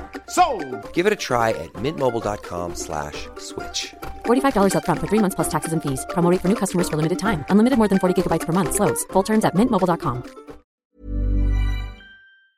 en S, vous voyez, qu'elle soit japonaise, euh, qu'elle soit coréenne, par exemple, euh, qui doivent se dire non mais attends, si on sort le chéquier et qu'on met, euh, allez, c'est vraiment l'argent qu'on perd dans les coussins du canapé, c'est-à-dire quelques millions d'euros, on peut peut-être rattraper cette technologie-là. Ce serait peut-être pas mal d'avoir ça au catalogue. Bah écoute, euh, si vous voulez faire partie de l'aventure pour sauver Nabastag, vous pourrez y aller depuis les notes de l'émission. Tiens, si nous parlions de Sony un petit peu, euh, complètement sans aucun rapport. Euh, euh, pour une fois, tu avais une transition un peu naturelle, mais moi, j'essaie de t'aider. bien. euh, les, les, donc Sony, qui fabrique des e-readers, euh, a annoncé qu'ils allaient euh, adopter le format EPUB, qui est un format ouvert. Et, et, là encore, quand on a commencé l'émission, quand on a préparé l'émission, Cédric, tu m'as dit que tu en avais combien? Trois des Sony e-readers? J'en ai acheté 6. Qu'est-ce qui se passe 3 Nabastag, 6 e-readers, mais que, se passe-t-il Pour ceux qui ne savent pas, euh. le, e-reader, c'est le livre électronique de, de Sony, hein, euh, comme ouais, le, le Kindle dont on a parlé. Alors tout le monde parle du Kindle, le problème c'est que le Kindle il n'existe pas chez nous, et puis en plus il fonctionne avec des protocoles sans fil qui n'existent pas chez nous, je crois que c'est du e-vidéo ou un truc comme ça qui mmh. marche qu'aux États-Unis. Et puis en plus ils peuvent le euh, contrôler à distance, ce qui est encore plus... Euh... Ouais, c'est voilà, finalement, et tout à coup on se dit que finalement un reader un peu simple qu'on connecte à son PC pour y copier des bouquins comme on ferait avec un baladeur par exemple, c'est pas une si mauvaise idée que ça. Non, moi tout simplement j'avais vu, c'était quoi, il y a deux ans, le, les non j'avais vu le tout premier euh, Sony le premier e-reader euh, au, au, CES de Las Vegas il était pas mal mais enfin il, on, il manquait encore des trucs hein. l'interface c'était pas ça euh, même le, le, le, comment dire le côté haptique de la machine c'est-à-dire là où les boutons vous tombent ou pas sous les doigts c'était quand même pas ça non plus. Euh, et euh, l'année dernière en début d'année ils ont montré le PRS 505 euh, qui était le, le, là pour le coup c'était très, on dire... très accrocheur d'ailleurs. PRS 505 ça ça ah mais ça c'est le monsieur ça c'est le marketing à la japonaise vous ne pouvez pas comprendre. Euh, mais euh, non non mais qui s'appelle e-reader mais fallait bien lui trouver une référence derrière parce qu'en fait, il y a toute une gamme maintenant. Et, et là, j'avoue qu'en sortant du CES, euh, je suis tombé dans, euh, à l'aéroport euh, sur un vendeur qui l'avait et j'ai craqué 200 euros et, et je l'ai acheté. Et, et euh, quand je suis rentré chez moi, ma compagne a sauté dessus en me disant enfin un truc utile. Euh, en, en regardant d'un œil assez assez noir la pile de cartons qui est au-dessus de l'armoire de plein de trucs di- divers et variés que j'ai pu tester. Euh, Alors qu'est-ce que c'est le EPUB alors le ePub c'est un c'est un format. Jusque là euh, Sony avait fait un peu un truc à l'Apple à la Apple. Ils se sont dit on va faire l'iPod du, du livre électronique. En clair on va faire un truc avec notre store à nous avec notre format pas très ouvert à nous avec du DRM etc là le, le ePub c'est du c'est un format ouvert ouais ouais on va dire que oui. Ouvert parce que tout le monde peut l'utiliser euh, même si euh, c'est quand même Adobe qui va qui va récolter la timbale sur sur cette histoire là parce que c'est eux qui sont quand même le premier opérateur de l'ePub mais peu importe. Euh, Bah, disons que c'est un- ouais. Non, bah, pardon, continue. Je t'interromps. euh, L'idée, tout simplement, c'est de, jusque-là, il y avait, il y avait des formats totalement disparates, que ce soit ceux du Kindle, etc. Alors, la plupart de ces readers savent aussi lire du PDF euh, avec des bonheurs di- divers et variés, savent lire du HTML, euh, voire même parfois du RTF, du point doc, etc. Évidemment, du texte pur aussi. Mais euh, l'idée, quand même, était d'arriver à offrir aux éditeurs un format unique. C'est un peu le MP3. Vous voyez ce que je veux dire? C'est-à-dire que, bon, le MP3, on peut pas N'importe dire- qui peut l'utiliser, n'importe qui peut le lire, euh, mais c'est Voilà. quand même un format propriétaire. Ce que les gens ne savent pas, c'est que le MP3, le format MP3, appartient à quelqu'un. C'est un laboratoire euh, Thomson allemand, et c'est- Fraunhofer. Il y a, en un, Allemagne. Fraunhofer. il y a un bout de la licence qui appartient à Fraunhofer, etc.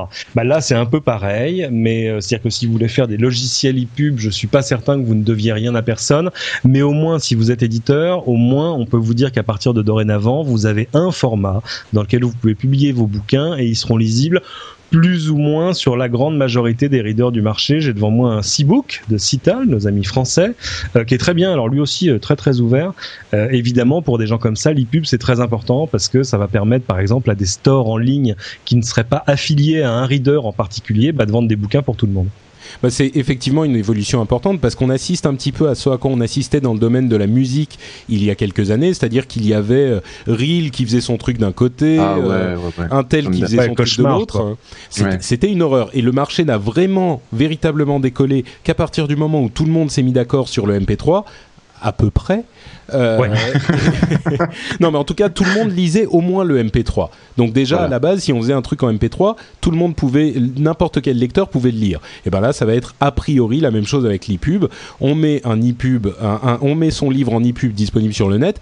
Tous les appareils pourront le lire, et donc c'est une uniformisation qui va aider l'industrie à se développer. C'est très important en technologie d'avoir des, des plus Des petits communs dénominateurs technologiques, c'est-à-dire des choses, des espèces d'espéranto, même mal foutues, sur lesquelles tout le monde au moins peut s'entendre. Et ça va permettre de développer le marché de manière un peu ouverte, parce que euh, quand je vois ce qu'Amazon euh, fait ou est en train de faire avec le Kindle, si le Kindle sortait aujourd'hui en France, je suis pas certain que j'aurais 13 ans. Si, j'aurais envie de l'acheter quand même. mais, euh, mais en même temps, je réfléchirai à deux fois, quoi. Ouais. Bon, voilà pour notre petite parenthèse culturelle et littéraire du moment. Et on va passer à notre dernier euh, sujet que j'ai un petit peu monté de manière artificielle euh, avant la partie des rumeurs à la con. Euh, c'est cette histoire de Web 3.0 et de real-time web. Alors ça c'est un truc que j'ai que j'ai inséré dans le programme parce que je tenais à en parler. Vous savez que on a souvent parlé du web 2.0 et on savait pas trop ce que c'était. C'était un petit buzzword, un petit peu euh, irritant parce que ça voulait rien dire et en même temps le grand public était euh, fou du mot. Maintenant, on, sait un petit peu ce qu'est le Web 2.0. Euh, comme le dit mon ami Randy, euh, en gros, la différence entre les débuts du web et le web aujourd'hui, c'est le social. C'est-à-dire que le, web et- et permet d'interagir avec des gens et il y a une, euh, à la fois les réseaux sociaux, mais aussi le fait d'arriver sur une page web et de pouvoir la changer, que ce soit dans un wiki ou dans des espaces de discussion, ce genre de choses. Vraiment, l'aspect social est- est dans les deux sens, c'est-à-dire que on va pas juste aller sur une page web pour lire ce qui y est. euh, mais aussi pour influencer ce qui se passe sur la page web. Avec, je donne un autre exemple, celui de Dig par exemple, où on peut faire remonter des histoires qui nous intéressent pour que les autres puissent euh, sélectionner les histoires les plus, euh, les plus sur lesquelles on a le plus voté, etc. Ce type de mécanique sont, à mon sens, ce qui définit un petit peu le web 2.0. Je suis sûr que certains pourront me contredire, c'est mon analyse. Et on arrive au, euh, au, moment où le web 2.0 est relativement mature et on peut regarder vers l'avenir pour se demander ce que sera le web 3.0. Même si j'aime pas tout à fait ce terme, il y a bien un moyen. Un Mais d'ailleurs, tu lui as déjà donné un nom dans, dans l'ancien mais- épisode, non? Euh, je sais plus si c'était dans l'ancien épisode. Je crois que j'en ai parlé sur Twitter. Ouais, Euh, Non, même dans l'ancienne émission, tu avais dit que c'était, euh, tu prenais le pari que le web 3.0 ce serait le, le real time. le real time web. Bah écoute, Ouais, voilà. Ouais, real time web. Voilà, donc c'est c'est un petit peu ce, ce, ce que je, je ce sur quoi je mets mon argent que je n'ai pas. Et il y a une autre une autre chose qui une autre technologie dans ce domaine qui est très intéressante qui s'appelle le alors attention, je vais prendre mon souffle. Pub Sub Hub Hub. Ouais, c'est pas c'est Va pas demander à mamie de l'écrire, ça. Voilà, Vous ferez un mémo marketing, hein, ils vous trouveront autre chose parce que. Exactement. Oui, non, mais il faudrait vraiment. Le nom est horrible. Par contre, ce que la technologie qu'ils ont qu'ils ont présentée, c'est une technologie qui permet à des sites web ou à des flux RSS ou à des n'importe quel euh, service sur le web de notifier des clients de leur mise à jour. C'est-à-dire qu'aujourd'hui, la manière dont ça se passe, c'est que si vous avez un flux RSS, par exemple pour un podcast, votre lecteur de RSS, votre lecteur de podcast, comme iTunes, va aller demander euh, au serveur web toutes les heures, tous les jours, toutes les semaines, ce que c'est. Allô, est-ce que tu as quelque chose qui a été mis à jour? L'autre va lui répondre non, pas encore. Ok, l'heure suivante, il va lui redemander. Et le, la fois où c'est mis à jour, il va aller le récupérer. C'est un- un- une manière totalement ubuesque de faire les choses. Il serait beaucoup Ouais. plus simple que le serveur lui-même dise hop, j'ai été mis à jour, j'envoie le signal à tous ceux qui me l'ont demandé et je vais le- leur, leur dire que j'ai été mis à jour pour qu'ils puissent récupérer l'information directement sans avoir à demander 60 000 fois. euh, J'aime que bien quand t'expliques comme ça, ça fait un peu monde des bisounours. euh, tout le monde se demande, tout le monde se tient la main et tout. Mais c'est vrai, c'est exactement ça. Bah, c'est le, c'est, c'est le, c'est le push. C'est le principe du Ah, push, push. exactement. C'est le principe du push, sauf que là, c'est appliqué. En fait, c'est c'est une sorte de, c'est un moyen de développer le push pour tout type de service sur le web. Alors c'est encore à l'état de prototype, mais ça fonctionne euh, notamment sur euh, Feedburner, qui est bon pour les personnes qui, savent de quoi il s'agit, vous comprendrez. Euh, et c'est à mon sens l'un de ces signes avec Twitter et d'autres qui montrent qu'on est en train de se diriger vers le, real-time web. Et c'est une technologie très très intéressante qui est un petit peu obscure mais dont je tenais à parler parce que c'est à mon sens l'avenir. Ouais, mais sinon que je, je pense que comme le comment dire, comme la, la radio n'a pas remplacé le disque et comme la télé n'a pas remplacé la radio, etc., etc. C'est surtout des choses qui vont arriver les unes à côté des autres. Je pense pas que quand vous vous dites, je sais pas, le monde.fr, c'est quoi la transcription du monde.fr en real time web? Bref, bof.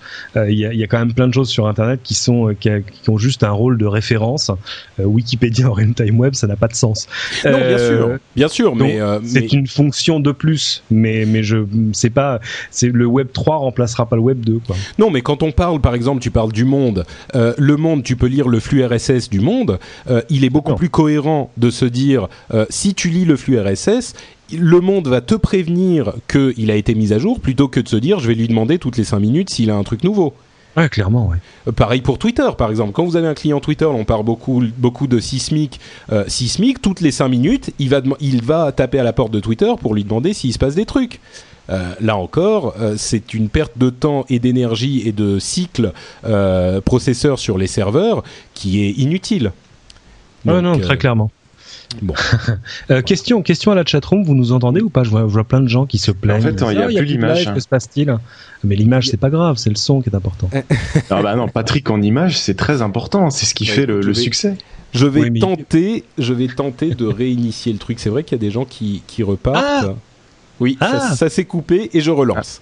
On va, on va, on va voir ce que ça donne. Euh, voilà. Donc, eh ben, écoutez, en, en attendant, moi, je vais me, me lancer dans. C'est vrai qu'il y a Euh, toujours pas de son. dans Euh, si tu veux, si Hein tu veux, je peux te faire euh, une des news de Cédric sur la, des nouvelles de la quatrième licence 3G. Vu que c'est quelque Euh. chose que j'ai déjà traité, qui a un petit, enfin ça va, de, il y a un petit calendrier, ça peut être intéressant. D'accord. Bah vas-y alors. Euh, je sais pas, est-ce qu'on nous entend là ou parce que non, moi, mais peu, peu importe, le podcast est enregistré tout de même. Si tu veux, là, les gens qui nous écoutent dans le podcast se demandent ce qu'on fait. Euh, donc en fait, c'était quelques news concernant. Alors je sais pas, vu que Cédric travaille dans une grande chaîne de, de téléphonie mobile, il avait peut-être plus Dans une, d'informations. quoi, une grande chaîne de téléphonie Euh, mobile. une, vous grande- confondez pardon, une tout, grande là. chaîne de, de magasins de téléphonie mobile, pardon. Ah oui, parce que moi je travaille dans une grande chaîne, une maison qui fait aussi de la téléphonie mobile, donc on est vraiment dans l'embrouille totale. Oui, on parlait de l'autre Cédric en fait, voilà. qui était censé Oui, Cédric, de. Cédric Bonnet. Euh, non, c'est une chaîne de magasins qui vend des téléphones et, euh, et des abonnements. Euh, donc il aurait certainement eu des petites exclusivités. Mais concernant la quatrième licence 3G, euh, donc ça a été enfin acté par euh, l'Arcep, euh, par l'Arcep et toutes les autorités. Et donc la publication officielle des candidats arrêtés, c'est-à-dire tous ceux qui ont déposé leur dossier de candidature, sera effectuée vers le 20 novembre de cette année. Donc là, on aura vraiment la liste de qui se porte partant pour comment dire pour acquérir cette euh, quatrième licence 3G. Donc on va voir Free, forcément ils seront là. On va voir si euh, Virgin Mobile va faire une, associ- une Ouais. association avec Numéricable ou alors est-ce que Free va s'associer avec Orascom, euh, l'Égyptien qui visiblement euh, Ah. comme ça sur le côté. Donc on va vraiment le vers le 20 novembre, on va savoir qui veut quoi. Avec qui, voilà. Euh, vers le 29 mai 2010, l'ARCEP va publier son compte rendu euh, après la lecture et euh, l'audition des différents dossiers. C'est-à-dire ils vont dégager ceux qui n'ont pas les reins assez solides, euh, ils, vont, ils vont donner leur avis. Et le 29 juin 2010, très exactement, on aura le nom du nouvel entrant de la marché de la téléphonie mobile, officiellement. Donc euh, on Quand- est quand encore. ça exactement? 29 juin 2010. Donc, On est encore un an. d'un an. de- On est encore à un an de la dé- des- des- des- comment dire, désignation officielle. Et donc après, bon, il y avait tous les petits trucs comme quoi euh, ce nouvel opérateur entrant devra couvrir euh, 25% du territoire français sur deux ans et 80% du territoire sur huit ans, euh, qu'il a l'obligation de fournir des services euh, de voix, d'accès Internet avec euh, des engagements sur euh, les débits des transferts de données et plein d'autres normes techniques à respecter qui sont pas forcément très intéressantes. On leur souhaite bien du plaisir parce que quand on voit les Et voilà. difficultés que les opérateurs existants ont pour installer des antennes aujourd'hui, je crois que un nouveau réseau, ça va être euh, ça va être sportif. Mais, mais Ouais. soyons, soyons honnêtes, on espère tous que ça va être free en fait. Bien euh, sûr. Qui va arriver. Enfin, je sais pas si Cédric peut pas, officiellement quoi le, les- le clamer. c'est quoi les- Moi, je sais pas, j'attends de voir les offres. Bon, bah, en Ouais, fait, bah, Free arrive et Free, Free dit ou laisse dire, alors là aussi, hein, je, je suis prêt à être corrigé là-dessus, euh, que eux voudraient faire sur le mobile ce qu'ils ont fait sur l'internet, c'est-à-dire des offres entièrement forfaitaires. Pourquoi pas du mobile tout compris à 29,90, que sais-je encore. Mais euh, là encore, j'attends de voir. Euh, Ça coûte extrêmement cher de déployer un réseau mobile, extrêmement cher. Là, c'est pas c'est pas l'argent qu'on a laissé tomber derrière les coussins Oui, du mais- canapé. En même, en même temps, c'est ce qu'on c'est ce qu'on disait à l'époque euh, quand Free est arrivé dans le domaine du, du des fournisseurs d'accès Internet. Euh, le, le marché était très établi, très euh, très euh, comment dire? Bah oui, si vous vous rappelez, il y avait Liberty Surf, il y avait World Online, il y avait AOL, il y avait tous ces, Oui, mais les tous choses- ces gros. Les les tarifs n'évoluaient plus, les offres n'évoluaient plus. Voilà, Si, exactement. attendez, ça évoluait tout le temps. Vous avez une mauvaise mémoire là-dessus. Non, si, si, En ça tout cas- évoluait tout le temps. Souvenez-vous, c'était qui C'était World Online ou c'était un autre? C'était qui l'escroc euh, Attendez. Euh, non, quel- quelqu'un qui- à qui j'ai fait des chèques mois après mois et qui a continué à me prélever pour je sais pas combien de temps pour les premières. euh, non, pas du tout. Euh, pour les premières connexions vraiment illimitées, etc. Mais c'était de l'illimité en dial-up, c'est-à-dire que par, par la ligne téléphonique normale, c'était un Il cauchemar. y avait AOL et puis il y en avait un a pu Vivre des choses pareilles. Moi, je, je n'arrive pas à me souvenir comment on faisait avant le haut débit. Pas tellement en termes de débit, mais juste en termes de connexion constante chez soi, quoi. Bah oui, non, c'est sûr. Mais euh, enfin, Mais ce qui est comment clair, dire, les, les déclarations du président de Free sont assez intéressantes justement quand on lui sort l'argument euh, euh, que, euh, que construire un réseau de téléphonie mobile ça coûte extrêmement cher. Et puis il avait donné l'exemple en disant que construire un réseau de téléphonie mobile ça coûte dix fois moins cher que de que de développer un réseau euh, de fibre optique ou de téléphonie fixe. Puis effectivement, quand Ah, tu regardes la comparaison, bien sûr.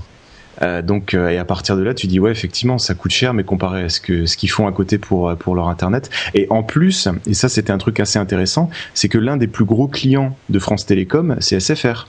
Parce que SFR loue des parties du réseau France Télécom pour relier ces différentes antennes. En sachant que si Free débarque sur ce marché, il va utiliser son propre réseau de fibre optique et il compte bien développer beaucoup plus rapidement et avoir beaucoup plus de sources de revenus pour le développer en disant bah voilà mon, mon réseau de fibre optique euh, que je vais euh, déployer à travers toute la France, à travers toutes les villes, il va non seulement servir à apporter de l'internet ultra haut débit, mais en plus je vais pouvoir relier euh, toutes mes antennes relais avec et je vais être totalement indépendant.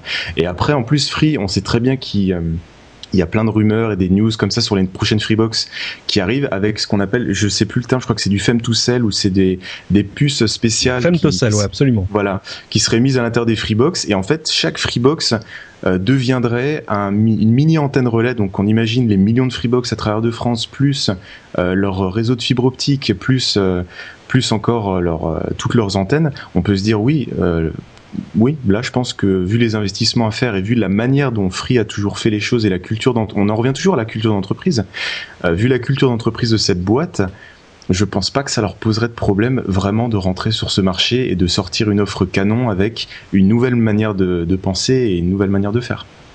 Bon, bah la réponse d'ici moins d'un an. la réponse dans un an. On prend les paris. Time will tell. Allez-y. Bon, je vais essayer de jouer notre petit jingle. Je suis pas sûr que ça va fonctionner. Attention. Vas-y. Faut vraiment que je change de, portable là. Fais-le avec la bouche. Ouais, ça marche pas.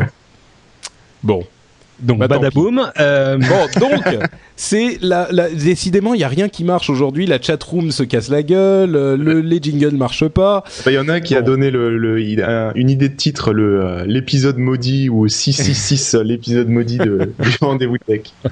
Pourtant l'épisode 13 avait fonctionné. Hein enfin. Ouais, bizarrement. Donc, les rumeurs à la con et les, les petites news rapides dont on se fout un petit peu, mais dont on veut parler tout de même. Euh, première chose, Yahoo Deals, qui est un truc assez intéressant. C'est un, c'est intéressant en soi, d'une part, mais c'est aussi intéressant parce que ça montre que Yahoo est en train de se bouger un petit peu, ce qui est plutôt une bonne nouvelle.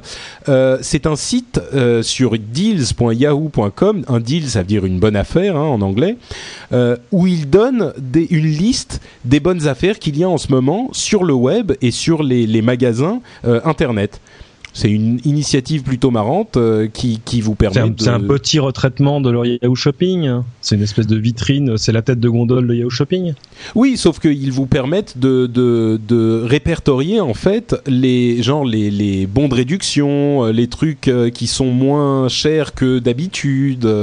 C'est un, un, une partie de Yahoo Shopping, mais qui répertorie de manière très très simple les promotions. Ce qui est Bon, d'accord, vous n'êtes pas convaincu. C'est pour ça qu'on est dans la partie rumeur à la con. Hein. Non, mais en même temps, c'est rigolo parce que le, premier truc que je trouve dessus, c'est une, une, mallette de jetons de poker vendue sur Woot, Woot qui est un de mes sites préférés, américain malheureusement, euh, qui fait une vente, un objet, un truc, un device, un gadget, c'est très geek, hein, par jour mis en vente à minuit le soir. Donc c'est vraiment un truc de geek. C'est à 59, faut se connecter, faire refresh, refresh, refresh et tomber dessus. Et d'ordinaire, c'est un truc après ridicule. Donc évidemment, on achète des choses dont on n'a pas besoin. J'ai plein d'amis qui font ça aux États-Unis euh, et ça marche tellement bien qu'ils se permettent même de temps en temps de, de comment dire, de vendre euh, le, le comment je sais plus comment ils appellent ça. Enfin, de vendre du n'importe quoi. C'est-à-dire de dire on a un carton dedans, il y a des trucs et c'est 25 dollars. et ça se vend quand même. Et on ouvre, il y a un vieux disque dur 40 gigas, un routeur Wi-Fi, que sais-je encore, etc. Donc euh, ça, ça a jamais. Il y a plusieurs ont essayé d'importer cette chose-là en France. Euh, il y a 24heures.fr par exemple de, tête, mais ça a jamais vraiment accroché. Je m'explique pas pourquoi. Euh, une autre nouvelle de la part des. Alors juste pour t'indiquer. Oui. Yes sir. Pardon, juste pour t'indiquer que euh, je stream euh, notre discussion sur le flux Ustream de MacJT. Voilà. je, l'ai déjà, fait il y a deux jours pour Gantis. Je me suis dit, allez, je retente l'expérience. Magnifique. Écoute, euh, l'agilité du web 2.0 me surprendra toujours. Donc voilà, la chatroom va se reporter sur mac.jt. Magnifique. Donc, euh, une autre info marrante, c'est le fondateur de Delicious, qui est l'un des services qui a été vendu à Yahoo, euh, qui, a, qui a annoncé qu'il aurait, qu'il aurait préféré ne pas vendre à Yahoo, en fait. C'est un peu euh, facile, il a touché le chèque. Hein, Oui, c'est sûr, mais c'est quand même, euh, c'est quand même un petit peu significatif, quoi. Quand on sait que Yahoo a des les difficultés qu'on sait, euh, ça montre, ça appuie un petit peu là où ça fait mal, c'est-à-dire sur leur euh, incapacité à, à, à développer les produits qu'ils ont acquis. Et bon, c'est une Ouais, Ah, Yahoo a la difficulté qu'on sait. Yahoo, c'est plus de 500 millions d'utilisateurs par mois, enfin de, visiteurs uniques par mois. Il y a plein de gens que je connais qui adoreraient avoir ce genre de difficulté. Vous voyez ce On que est d'accord, oui, tout à fait. De- on, vient d'apprendre d'ailleurs que Gmail a enfin euh, rattrapé, euh, dépassé AOL euh, pour les fournisseurs de mail, et Il Yahoo reste très loin, très loin devant en première position. Bon, C'est Yahoo, c'est Hot- nouvelle. Oui, c'est Yahoo qui est devant et c'est Hotmail qui est derrière, c'est ça ouais, tout à fait. Euh, autre nouvelle, Dell va lancer un téléphone en Chine uniquement. C'est un téléphone qui s'appelle le Ophone sous Android. Bon, c'est intéressant, mais c'est uniquement sur le marché chinois. Mais évidemment, on se doute que ça risque d'arriver euh, bientôt chez nous. Et puis une dernière news, on va se limiter Attendez, à attends, attends, attends, c'est super important ça. C'est super important pour une raison simple, c'est que euh, moi depuis longtemps, je suis persuadé que euh, là où Android va cartonner en premier, ce sera en Chine. Pourquoi? Parce qu'évidemment, ces gens-là, vu le revenu moyen chinois, euh, ont quand même des contraintes de prix sur leur euh, les handsets, sur les divas, sur les appareils, sur les combinés, euh, qui n'ont rien à voir avec nous. C'est-à-dire que nous, on s'achète des BlackBerry Bold et des iPhones, etc. Euh, eux, non. Eux, il leur faut des téléphones pas forcément faits sur mesure, à part en termes de logiciel, mais euh, des téléphones pas chers. Et tout à coup, si le système coûte zéro, euh, bah ça va devenir intéressant. Ce qui est, ce qui est rigolo, c'est que du coup, euh, si ça se trouve, la Chine dans quelques temps sera numéro un en nombre d'applications Android, etc. Mais c'est important parce que euh, moi, je vois à chaque fois qu'un téléphone Android, on dit est-ce que sort, on dit est-ce qu'il est mieux que l'iPhone, est-ce qu'il est moins bien que l'iPhone? Oh là là, il va s'en vendre moins que d'iPhone. Mais oui, mais c'est là où on comprend pas. L'iPhone, c'est un téléphone. Android, ça va être euh, 50. Une fois que, Samsung aura passé la surmultipliée, ils viennent déjà de sortir le Galaxy, euh, et que les autres vont les suivre, et surtout qu'on va voir arriver Android sur des combinés à la fois plus simples et moins chers.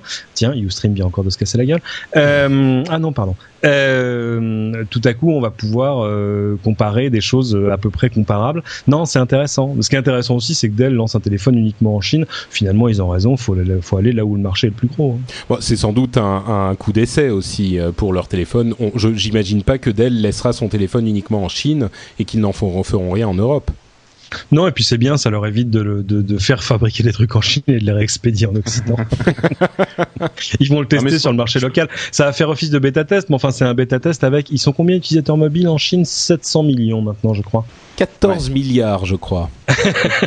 c'est le chiffre officiel. Euh, dernière pour, pour moi, chose. c'est une, pardon, juste, pour moi, c'est une, c'est une super euh, idée, initiative de Dell euh, de partir sur ce marché, parce qu'effectivement, euh, une marque qui débarque sur le marché chinois, elle peut limite se contenir qu'à cet unique marché, parce que euh, en face de toi, effectivement, même s'il y a un revenu moyen hyper faible, il y a d'autres habitudes de consommation, etc. Euh, T'as un milliard de personnes devant toi. Ouais, mais c'est vraiment des marchés super particuliers. À l'autre c'est euh, super particulier à maîtriser. À l'autre bout du spectre, il y a les Japonais qui là pour le coup ont pas de problème de revenus moyens, euh, mais où le marché mobile a absolument rien à voir. Le numéro un du marché là-bas, c'est pas, je crois que Nokia qui est numéro un mondial. Ils ont euh, avec- 1% au Japon. Ils ont 1% en Chine. Non, mais- ils non, ont euh, même, mais je crois 38% du marché mondial. Euh, Ils ont arrêté numéro- de faire des mobiles au Japon et ils ont lancé une autre marque, mais pour des téléphones de luxe. Voilà. Ouais, bah, ils ont pas, ils ont tort. Forcément, à partir où, quand on a 1% du marché, vaut mieux se battre sur autre chose. Euh, Ouais. Le numéro 1 du marché japonais, c'est Sharp, qui a 25% du marché. Et, euh, et c'est très amusant parce que quand on demande, quand on dit japonais, tiens, mais c'est bizarre, l'iPhone se vend mal chez vous. Et ils regardent avec un sourire un peu gêné en disant, mais j'ai pas envie de dire de mal, mais qu'est-ce que vous voulez que je fasse d'un iPhone? il y a, il y a un analyste japonais qui a dit ça de manière très poétique. Il a dit, peut-être qu'il faudrait qu'Apple nous montre exactement ce qu'on peut faire avec son téléphone. Mais c'est des marchés effectivement très spécifiques, que ce soit pour le pour les jeux pareil pour les jeux vidéo. Pourquoi la Xbox se vend extrêmement mal au Japon qui y a non, non, plein elles, de elles, elles vont finalement pas si Elles mal. vendent pas mal. elles vendent finalement pas si mal euh, depuis quelques temps. Ouais, elles, se vendaient même à un moment mieux que la PlayStation 3, ce qui est un truc totalement Oui, enfin, sur, au Japon. ouais, parce elle, que elle s'est vendue euh, pendant deux semaines euh, mieux que la PlayStation 3. et tout le ouais, c'était a lié à je ne sais plus quel jeu, etc. Voilà. Mais bon, finalement, c'est c'est pas si mal que ça. Mais c'est des, c'est des marchés passionnants. Moi, j'ai Ouais. vu un, un blogueur qui, c'était extraordinaire. Il a été faire un tour au Japon et euh, et en fait, il a fait du de comment dire de de l'occidentocentrisme. En clair, il a dit ils sont pas très avancés en termes de mobile. J'ai vu très peu d'iPhone. Gag. Euh, alors que ces gens ont de la 3G depuis 10 ans. Enfin, n'importe quoi. Euh, ouais. euh, Oui, moi j'y vraiment- étais, étais il y a, il y a un petit peu moins d'une dizaine d'années. J'ai vu l'arrivée. Déjà, ils étaient, ils avaient tous le, le mail. Tu prenais ton contrat en 99. Tu prenais ton contrat pour téléphone portable. Tu avais une adresse email qui était livrée avec. Donc déjà, ça à la base, les SMS, ils s'en foutaient. Ils avaient tout le monde avait le mail Oui, sur son téléphone. Euh, j'ai eu les premiers téléphones avec appareil photo. Bon, elle faisait la taille d'un timbre-poste, mais tout de même, et tu pouvais les envoyer par mail pareil. Enfin bref, Hmm. c'est effectivement un autre, un autre univers. Même si la facture moyenne là-bas, euh, elle cartonne, hein. ça fait ça fait assez mal. confirme. Mais c'est vrai qu'ils font tout avec leur téléphone. Le même blogueur américain disait ouais, mais en haut débit, ils ont pas l'air très très forts au Japon. Euh, J'ai trouvé très peu de bornes Wi-Fi. Bah oui, pauvre con, ils ont tous de la 3G. ils ont tous de la 3G. C'est même plus que de la 3G, c'est de la 3,5 ou de la 4 en Oui, ce c'est bien sûr. ils sont la 3G, toujours ils en sont déjà à la 4G. Moi, j'ai j'ai fait des expérimentations de 4G au Japon. Ça- Euh, on vous dit, des euh, bah, euh, débit théorique, on, on devrait atteindre les 10 gigabits. Ce qui était amusant, c'est qu'on était en train d'essayer d'interviewer le chef de projet et tout à coup, bizarrement, nos micros sans fil ne fonctionnaient plus parce qu'on était à côté de l'armoire 4G. Euh, mais euh, non, non, débit réel, va on va arriver pratique au ça gigabit. encore. Ah ouais, on va arriver au gigabit sans problème, vous inquiétez pas. Un gigabit sur son téléphone, je sais pas si vous imaginez, nous on peine, nous quand on fait de la fibre, on, déjà on, on met à peine 100 mégas dedans et encore 100 mégas, c'est Théorique. bonjour théorique et on les partage avec le théorique du et uniquement si t'es en peer-to-peer en direct avec un câble qui te relie euh, à, la Bon, borne écoutez, je vais- à côté. Je vais vous couper parce que je sens que votre enthousiasme va vous mener à des discussions interminables. Donc, Mais alors, euh, c'est pas cher le MP3. hein. Je- C'est pas cher. tu marques un point. Euh, et je, vais, je voudrais tout de même parler d'un truc totalement hallucinant, c'est l'opéra Twitter. Euh, là non plus, je veux pas qu'on en parle trop longtemps, mais il faut tout de même le citer. La Royal Opera House de London, euh, London's Covent Garden a décidé de faire, d'écrire et de faire un opéra basé sur des tweets. Donc ils ont fait cette annonce. Vous pouvez euh, envoyer des tweets à euh, l'utilisateur euh, at your opera et vous pourrez de cette manière participer à la création de cet opéra Twitter qui sera joué donc dans le Royal Opera House. Je suis pas sûr que ça donne quelque chose de Je- très. Enfin, mais je, je... Oui, ça Ah. m'a atterré moi, mais enfin bon. ouais. On, on À la aura limite, je me souviens. YouTube a fait un truc qui est très assez récemment, hein, qui était un, un concert symphonique euh, de gens qui s'étaient entraînés ensemble à- au travers de YouTube, ce qui était un truc extraordinaire, et qu'ils ont fini par rassembler. Ils leur ont tous payé le billet d'avion, l'hôtel, machin, pour aller jouer euh, à hum, comment s'appelle cette grande salle de concert à New York où on dit euh, Carnegie Hall. Carnegie Hall. Et, et ça a donné un truc intéressant parce qu'en plus il jouait une partition originale d'un d'un compositeur coréen. Là j'y crois. Euh, L'opéra sur Twitter, je suis sur euh, twitter.com slash opéra. Euh, ah ils en sont à l'acte 2. Bah, vous Il y avait aussi une autre- un coup d'œil. Une hein. autre vidéo qui était intéressante comme ça, je sais plus si c'était Facebook ou Twitter, euh, t'avais un, un mec qui, qui a traversé tout le monde et qui a filmé des gens à travers différents pays en leur demandant de jouer un certain rythme avec leur instrument local. Et en fait, il a tout rassemblé, euh, les- il a rassemblé les pistes sonores et ça a donné euh, une musique, euh, une musique très connue. Évidemment, en parlant de, de, de ça, euh, tu as le lien à nous fournir pour que nos auditeurs puissent. euh, Bien sûr, je vais fouiller mon historique YouTube et, et vous retrouver ça. Parce que. C'était vraiment une vidéo géniale parce qu'au début tu comprends pas ce qu'il fait. Il va voir un mec, euh, je crois que c'était en Afrique ou en Jamaïque, qui lui chuchote un truc à l'oreille et le mec commence à jouer un rythme. Et puis tout d'un coup, tu vois une vidéo dans un autre pays tout en continuant à voir le rythme du mec de la Jamaïque. Et puis il avait une autre personne et puis après il avait en France un mec Ah au violon. Et au final, ça te donnait une musique euh, merveilleuse. Dernière chose hyper collaborative, c'est Wikipédia qui a atteint 3 millions de pages en anglais, ce qui est phénoménal. Je me souviens, il n'y a pas si longtemps, il y a peut-être euh, 4 ans, euh, je disais à mes amis, mais vous vous rendez compte de ce que c'est Wikipédia C'est incroyable, un travail collaboratif invraisemblable, et ça donne une encyclopédie gratuite et tellement fournie. Euh, Tout le monde riait en me disant, mais oui d'accord, pour, euh, pour savoir combien il y a d'épisodes de Star Trek peut-être, mais pour, pour comparer à une vraie encyclopédie, et ben voilà, on est en train d'arriver à des sommets que n'ont jamais. Ouais, enfin, il y a quand même un fossé entre la version anglaise et le reste. Hein. Oui, c'est sûr. Ouais, il y a un sûr. mais l'immense force de Wikipédia, vous l'avez, vous l'avez forcément remarqué, c'est que quand on cherche quelque chose sur Google, le premier résultat, c'est Ouais. souvent Wikipédia. Et ça, je veux dire, il y a plein de grands sites commerciaux qui rêvent de ce genre de force de référencement. Mm. D'ailleurs, il faut que je crée une page sur Patrick. C'est une bonne idée. J'irai l'alimenter. mon Dieu, mon Dieu. Que- Qu'est-ce qui va se si, passer si- vous voulez vous amuser, il y a le détournement de Wikipédia qui s'appelle la désencyclopédie. Vous tapez désencyclopédie sur Google, vous trouverez Ouais, un. Wikipédia version mais très réussi parce que les, textes sont vraiment euh, très garnis, très gratinés. C'est Bon, bah, j'irai jeter bon. un coup d'œil aussi.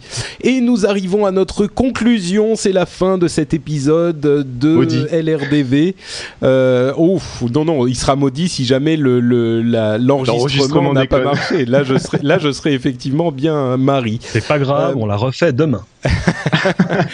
Euh, oula, oui, demain je risque de me coucher tôt parce que je pars aux États-Unis euh, mercredi. Ah oui, c'est vrai pour la euh, BlizzCon. entre autres, entre autres. Euh, et on a dans Pour la notre BlizzCon, conclusion- mais pourquoi faire? Mais pour euh, par- par- parler de la BlizzCon dans mon podcast azeroth.fr, bien sûr. Ah, Si des gens été font un- invité à la BlizzCon. Et oui, et oui, tout à C'est fait. où C'est en Floride? C'est en Californie, à, à Anaheim, près de. Ah oui, Anaheim, pardon, je me suis trompé de Disney World. voilà, exactement. C'est à Disneyland, à côté de Disneyland. Donc effectivement, je vais passer deux jours, euh, trois jours là-bas.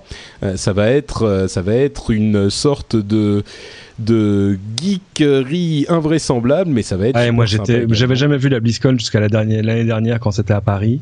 C'était un truc de malade, quoi. Ah, C'est- alors, c'est- oui. Oui, oui, bah, j'ai été y faire un tour, c'est pas loin du bureau.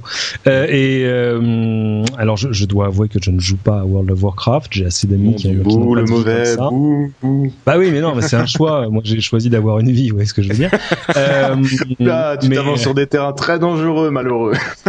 et, et glissant. Non, mais j'ai même des amis qui travaillent chez chez euh, chez Blizzard, etc. Mais oh les pauvres. Euh, mais c'est magnifique, hein. C'est c'est euh, c'est c'est génial. En plus, il y a des trucs qu'on qu'on oublie, c'est que Blizzard, enfin, ce truc appartient à Vivendi quand même. Moi, je, sais pas, je parle Ouais, au patron ouais, de je suis toujours assez. Donc, vous voyez le patron de Vivendi qui est quand même, euh, comment dire, euh, un profil de, de haut fonctionnaire euh, bien sur lui et tout, qui se met à vous parler de, World of Warcraft, c'est extraordinaire. Ça, qu'il y a une espèce de saut de génération tout à coup. Et évidemment, ils sont ravis parce que là aussi, c'est c'est une usine à imprimer des billets, ce machin. C'est clair. Et donc, euh, ben, je, si vous me suivez sur Twitter, euh, vous risquez d'être un petit peu euh, submergé par des photos, des vidéos, des commentaires. Ah, mais tout ça, ça dérange pas, tu vois. à ce moment-là. Donc Et sur pourquoi tu fais pas l'émission de là-bas euh, Mais je vais en faire une. Je vais Ah bon faire Non, mais je veux dire en live. de là-bas. Euh, en live, ça va être compliqué, mais Avec ton contre, euh, Pourquoi voudrais-tu que ça marche encore plus mal que ce soir? Non, non, mais on va, on va faire effectivement deux ou trois émissions de là-bas qui seront mises à jour euh, tous les jours de la, de la BlizzCon, enfin peut-être deux plutôt que trois. Et ensuite, donc, je pars à San Francisco et à Phoenix pendant quelques jours et vous aurez effectivement droit Oh, tu aux mises à jour sur. euh, euh, bah, je suis en fait deux, deux après la BlizzCon, donc le dimanche soir, dimanche prochain, je pars pour San Francisco sur Virgin Atlantic. Ah, non, pardon, Virgin aussi. America. C'est vrai? Ouais. Tu y es je, euh, pars, je pars dimanche ou lundi matin. et tu y es Ah bah écoute, euh, on se passe un coup de fil. on dimanche à vendredi et j'irai chez Twitter. Voilà. Ah bah écoute, euh, de dimanche à vendredi prochain. Bah tu- il faudra que tu viennes. euh, je C'est vais- bon, on peut je fermer vais- le stream, là on est entre Voilà, nous. c'est ça. On est parti entre nous, mais je vais, je vais déjeuner avec Alors je te passe euh, mon Tom. portable, euh, 06, pardon. D'accord. Avec Tom. Bon, bah, Merritt, si c'est comme ça, moi, je prends mes ça. billets, là, je vais sur Opodo. et Nickel. Bon, non, non, on allez se- sur. on se- euh, Il y a un super site, mais ça n'a rien à voir. Là, je veux dire, Euh, il faut aller sur mobissimo.com parce que c'est un super moteur de recherche euh, ou .fr d'ailleurs. Euh, super moteur de recherche de, de vol en temps réel. Ah oui? Ah, je en, et en plus, euh, total dis- disclosure, c'est une copine euh, franco-italo-polonaise qui fait ça de San Francisco. Oula. M O B I S S O M O? Mobissimo, pas Mobissomo. Ah, Mobissimo. Mobi- Mobissomo, ce serait Là, tu risques de tomber sur un autre type de site. Oui, Alors, il va se passer des Mobissimo. choses. Mobissimo.com ou C'est. D'accord. Mais on Voilà, va voir. vachement bien. Voilà. Euh, et donc, ça, c'est l'un des sites dont on peut vous parler aujourd'hui. L'autre, c'est Tweet, parce que en, en ce, alors ne pas confondre tweet et Twitter. Attention, c'est très Allez. différent. Tweet, c'est euh, l'acronyme de This Week in Tech, qui est un réseau de podcasts anglophones tenu par le pape du podcast qui s'appelle Léo Laporte, que d'ailleurs tu connais un petit peu, euh, euh, Cédric. C'est un ami. Voilà. Mais c'est Euh, que voilà, lui il fait un podcast, il y a plus de 300 000 personnes qui écoutent, alors que là, je crois que sur Ustream, on en a 49. Euh, Non, mais enfin, ça, c'est- le podcast au flux live, c'est quand même pas très sympa. Je te trouve extrêmement, euh, extrêmement euh, désagréable ce soir, Cédric. Et c'est normal, Euh, le marché n'est pas le même en même temps. hein, on voilà, et, non, on a un euh, petit peu plus que ça qui, qui télécharge l'émission tout de même, hein, mais C'est tout ce que je vous souhaite. Mais donc effectivement, cette, cette, euh, cette série d'émissions, en fait, il en fait pas un seul. Il en fait, il en a combien maintenant sur son réseau? Une quinzaine? Dizaine, douzaine, quinzaine, oui.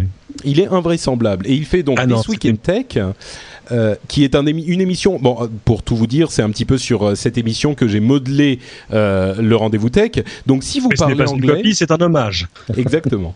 si vous parlez anglais, vous serez peut-être intéressé par This Week in Tech. Il a aussi Mac Break Weekly, qui est consacré à l'univers du Macintosh, Windows Weekly, qui est consacré à Windows et Microsoft, This Week in Google, qui est consacré à Google et au, au cloud, au, au nuage en général. Enfin, c'est un ensemble de podcasts absolument d'une qualité énorme. Il, Ouais, a, il y en a sur la sécurité, il y en a sur l'open source, euh, il y a, pff, il y a même maintenant sa fille qui fait un podcast sur la vie des adolescents, etc., etc. En fait, c'est un, un média à lui tout seul, ce, ce personnage. Ah oui, non, mais c'est un truc de fou. Moi, je l'avais rencontré en 2006. Euh, il était tout seul dans un petit bureau. Euh, alors, il, il habite en plus à une centaine de kilomètres, même pas de, de San Francisco, dans la. C'est quelle vallée? C'est pas Petaluma. la C'est la. Sonoma. Enfin, c'est le début de la Sonoma Valley, je crois. Oui, c'est le, Euh, enfin, le fond de la vallée de Sanoma. ouais. Voilà, et euh, dans un dans vraiment un petit bureau où il faisait un peu tout tout seul avec un stagiaire euh, qui mettait les choses en ligne. Et aujourd'hui, maintenant, euh, il- euh, tous ces tous ces podcasts quasiment sont sponsorisés, ont même plusieurs sponsors qui font des gros chèques à quatre chiffres à chaque fois. Euh, mon estimation, c'est qu'il doit gagner entre 1 et 4 millions de dollars par an par an. Euh, et ce qui fait que maintenant, il Je, je crois que je vais payer Patrick pour me donner des cours d'anglais, je vais déménager. Non, et alors il a il a un historique. Hein. Il fait de la radio aussi, de la vraie Oui, je radio. pense bien. Je veux dire, de la radio, en, en- de la radio en, en ondes moyennes. Ça c'est génial. O- o- only in America. Euh, où euh, il fait un truc qui s'appelle The Tech Guy toutes les semaines euh, pendant trois ou quatre heures de suite, deux jours par semaine. Enfin, non, non, mais c'est un boulot de chien son truc. Mais euh, il fait ça avec un naturel euh, absolument euh, confondant. Il est euh, très très calé sur plein de trucs. Il sait aussi surtout, et c'est une vraie force, très très bien s'entourer en termes de chroniqueurs. La question que je vais pas poser quand je l'ai revu en juin, c'est est-ce que maintenant il paye ses chroniqueurs? C'était Oui, oui, il les paye, oui. Il les Ça y paye. est, il les paye. Ouais, ça fait un Euh, moment. Je crois que l'idée c'était qu'il les paye 500 dollars par épisode. Euh, donc Patrick, j'attends ton chèque. Et, euh, euh, Et, et en tu vois, il y a pas mal d'émissions à rattraper, Patrick, là, avec moi. C'est... Ah, mais ça c'était les versions Ça bêta, normal, Non, c'était Ah, c'était les versions bêta, on n'était pas payé. Mais euh, non, et en plus, honnêtement, c'est quelqu'un d'absolument adorable, euh, qui est maintenant entouré par des gens géniaux. Il faut aller voir. J'ai po- je sais pas si j'ai posté sur Flickr. Je vais vérifier en temps réel. Euh, Flickr.com slash c'est un grand. Est-ce que c'est ça qui marche? Euh, Parce que je suis allé faire un tour donc chez lui en juin. J'ai pris des photos de son studio, le truc monté de briquet de broc absolument incroyable. Ouais, j'en avais fait Euh, quelques-unes aussi sur voilà, si Twitter. vous allez sur étais, euh, slash c'est un grand, vous allez voir euh, voilà Lio Laporte at work avec une photo de son studio parce qu'évidemment il est en live sur internet avec de la vraie réalisation, c'est-à-dire que c'est multicaméra, on peut voir ses invités, on peut voir tous les gens qui sont en direct sur Skype avec lui, tout ça monté avec un truc qu'ils ont appelé le Skypeosaurus qui est un ensemble de 6 PC. Enfin, il y a beaucoup de bricolage, il a monté un studio qui est vraiment de qualité, on va dire semi-professionnelle pour moins de 30 000 dollars. C'est absolument dément. Et euh, enfin voilà, moi j'ai que des choses, que des bonnes choses à dire sur Léo Laporte. Euh, bon, en plus il m'a fait un cadeau génial, il m'a offert un magnifique micro qu'il avait derrière lui depuis des années, parce que je lui ai dit que je voulais acheter le même et que je le trouvais plus parce que le, le constructeur avait arrêté. Il me dit oh come on, you can have mine. Euh, et je suis sorti du studio et les gens qui bossaient avec lui m'ont dit mais he, he gave you the microphone? R- Really? euh, voilà, c'est un mec adorable. J'ai le micro devant Ouais. moi, mais il fait un son Écoute, un peu moins bon que ce que j'ai ici. T'as eu, t'as eu de, de, de la chance quand même parce que moi je suis allé le voir l'année dernière aussi avec des amis, euh, des amis américains. On, on passait par par là, donc on est allé le voir. On a fait une émission avec lui et euh, il m'a filé une casquette et un t-shirt euh, tweet, mais c'est tout. Hein. Il m'a pas filé ni micro ni euh, rien du tout. C'était juste. Ouais, ouais, mais euh, la, dernière fois- la fois où la fois d'avant, je lui avais amené du vin, donc forcément. Ah oui, d'accord, forcément. C'est- c'est Je aussi saurais un- quoi faire la prochaine fois. aussi Donc un- voilà. un de pinard. Et euh, non, non, il, Tweet.tv. il faut le recommander très très fort. Euh, c'est euh, c'est un plaisir à écouter. C'est en plus d'une qualité technique absolument remarquable. Ils ont même inventé des choses techniquement pour que ça marche bien. Non, vraiment, Tweet, c'est bah, c'est un peu notre père à tous, quoi. Voilà, on est d'accord. Donc euh, tweet.tv, je pense que vous aurez compris, c'est twit.tv. Allez-y, si vous voulez parler anglais ou si vous parlez déjà anglais, bah c'est un bon moyen. Voilà. Réponse à MM4FI3UX, ça veut dire quoi, Fax? Mafieux, Euh, c'est chatroom. en langage, euh, tu vois, le 4 c'est un A, le 3 c'est un E. Ah, Moi, c'est un langage D, c'est élite. Euh, la French Connection reprend à la fin de la semaine prochaine. Voilà, le retour. Bah écoute, on va en parler dans deux minutes. Juste le temps Ouais. pour moi de remercier les euh, personnes qui nous ont laissé des commentaires sur iTunes. Euh, on est en est à 167 avis. Ah ouais, c'est à dément, mais tu euh, les as payés, c'est pas possible. eh, Écoute, je demande poliment et puis les gens sont heureux de le faire. Donc euh, moi je. ne- Attends, mais moi, même plein écran, je veux dire, le podcast existe depuis plus de trois ans. J'ai combien de commentaires? Je sais pas, une poignée, des sympas hein, dans l'ensemble, sauf ceux qui trouvent que. Qui Ah mais faut que que je suis- t'ailles. euh, Les, les jaloux. Non, non, pas les jaloux. voir Les sur, mecs, dès, euh, dès que j'ouvre la, dès que j'ouvre la bouche sur Apple, forcément, j'ai le droit à 40 commentaires pas sympas ou des mails ou des machins. Non, mais attendez, euh, enfin, non, mais mais je sais, c'est moi qui les envoie tous. Ouais, mais un, un jour, un jour, je ferai, je ferai un livre là-dessus sur euh, pourquoi est-ce que, en particulier, parce que euh, quand vous parlez d'open source, il y a toujours des gens qui vont vous dire que vous n'êtes pas encore assez open source. Euh, C'est-à-dire les mecs vous disent, Ouais, vous faites pas de podcast, vous êtes fermé. Alors on se bat et on fait du podcast. Ils disent, ah, vous faites pas du podcast en hog. Ouais, non, mais attendez. Oula, ouais. Là, ouais, c'est pas Bon, donc, attends, attends. Alors, Attendez. Alors, donc je finis très vite. 167 avis, 278 notations. Merci beaucoup. Je voulais juste, je remercie pas quelqu'un en particulier aujourd'hui, mais le, ce, mois-ci, beaucoup de gens ont dit que même les néophytes comprennent ce qui se passe dans l'émission. J'espère que ça n'aura pas été démenti. Euh, cette, on vous a pas fait mentir dans cet épisode-là. Donc merci à vous tous. Si vous voulez nous laisser des commentaires dans iTunes, n'hésitez pas sur la page du podcast. C'est facile et ça nous aide à apparaître dans les classements de iTunes. Euh, L'épisode 16 aura lieu le dimanche, euh, normalement le dimanche, euh, que je dise pas de bêtises, 31 août, plutôt que le lundi 1er septembre, parce que comme je le disais, je serai aux États-Unis, donc euh, le lundi 1er, je serai dans l'avion. Euh, et on n'aura sans doute pas de streaming, euh, donc bon, c'est, Oh. je- on verra. Hein, je serai pas chez moi, etc. Ça sera un peu compliqué. On verra ce qui se passe, mais peut-être pas streaming. J'annoncerai tout ça sur Twitter de toute façon. Twitter.com/slash Note Patrick si vous voulez me suivre et avoir des nouvelles de la BlizzCon et de San Francisco et de mon voyage, etc. C'est sur twitter.com slash notepatrick. Et donc, je me retourne vers Cédric qui nous parlait à l'instant de plein écran, puisque euh, ton émission sur LCI, que moi j'apprécie beaucoup, non seulement parce qu'elle est intéressante au niveau tech, mais aussi parce que tu as une capacité à faire de la vulgarisation qui est sans pareil. Et moi je trouve un que c'est une monsieur. qualité, euh, une qualité euh, incomparable. Donc, Oh, arrêtez. disait- Je suis en train de lire les, les appréciations des gens sur, sur iTunes, c'est drôle. Tout le monde aime, sauf les gens qui trouvent que, qu'est-ce que je lis? Je dis des trucs genre, oui, ce monsieur a des a priori très négatifs sur Apple. Euh, parce que j'aime bien les commentaires de plein écran là. Ouais, ouais, absolument. Euh, on ne sait pas si le journaliste est anti-Apple et surtout pro-Microsoft, comme s'il y avait que ça dans la vie. Euh, enfin, n'importe quoi. J'ai dû dire un truc mal sur le 3GS. Ah oui, si, si, j'ai dit, le- oui, je me suis moqué parce que j'ai dit, oh, vous avez vu le 3GS Oh, Il fait de la vidéo, ouais, ouais, il fait des MMS, attends, c'est énorme. Euh, euh, donc forcément, je me suis pris encore une claque sur, sur iTunes. Mais tout ça n'est pas grave. Euh, C'est ce qui je- nous fait avancer. Oui, oui, oui. Et puis, c'est, euh, je me suis encore fait pourrir sur un blog. Un mec a dit oui, ce monsieur, lui- parce que je fais aussi une petite chronique dans Télécap Satellité de dos pour les gens qui lisent encore des magazines sur papier. Et euh, je sais pas, j'ai dû dire un truc. euh, J'ai dû dire qu'il fallait qu'Apple change un peu ses façons de faire. Ah, je me suis fait encore pourrir sur les blogs. Oui, Mais, tu, ça c'est un truc que j'ai remarqué, c'est un, c'est un, un sta- un- visiblement le, le statut euh, que j'ai pu acquérir en tant que po- podcaster Mac, c'est que je peux critiquer, me foutre de la gueule d'Apple, et puis il y a aucune réaction.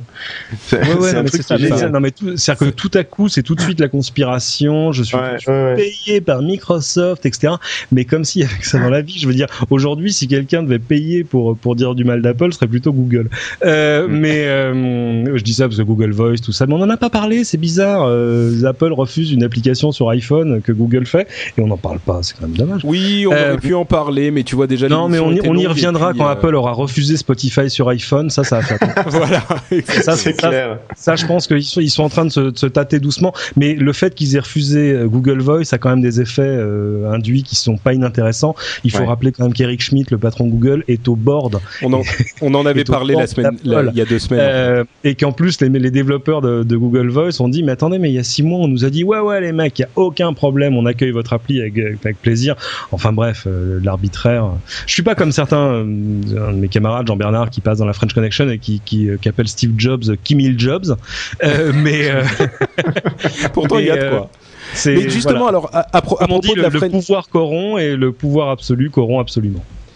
Euh, à propos de la French Connection et de de de, de plein écran, Alors, French Connection, on explique, deux- hein, c'est une, une émission hebdomadaire qui passe sur LCI Radio, lciradio.fr, que je ne saurais trop vous recommander, qui pour l'instant est une web radio, mais qui a eu euh, sa, sa première licence pour la radio numérique terrestre, le truc dont tout le monde va vous parler à partir de la rentrée, parce qu'il va falloir changer votre poste FM, euh, et qui va démarrer ville par ville. En clair, c'est amusant le, le, le backstage de tout ça. Pardon, c'est que la radio numérique démarre. Pourquoi? Bah, en reprenant, vous savez, le, le- les fréquences euh, en France, euh, des fréquences libres, il n'y en a pas beaucoup.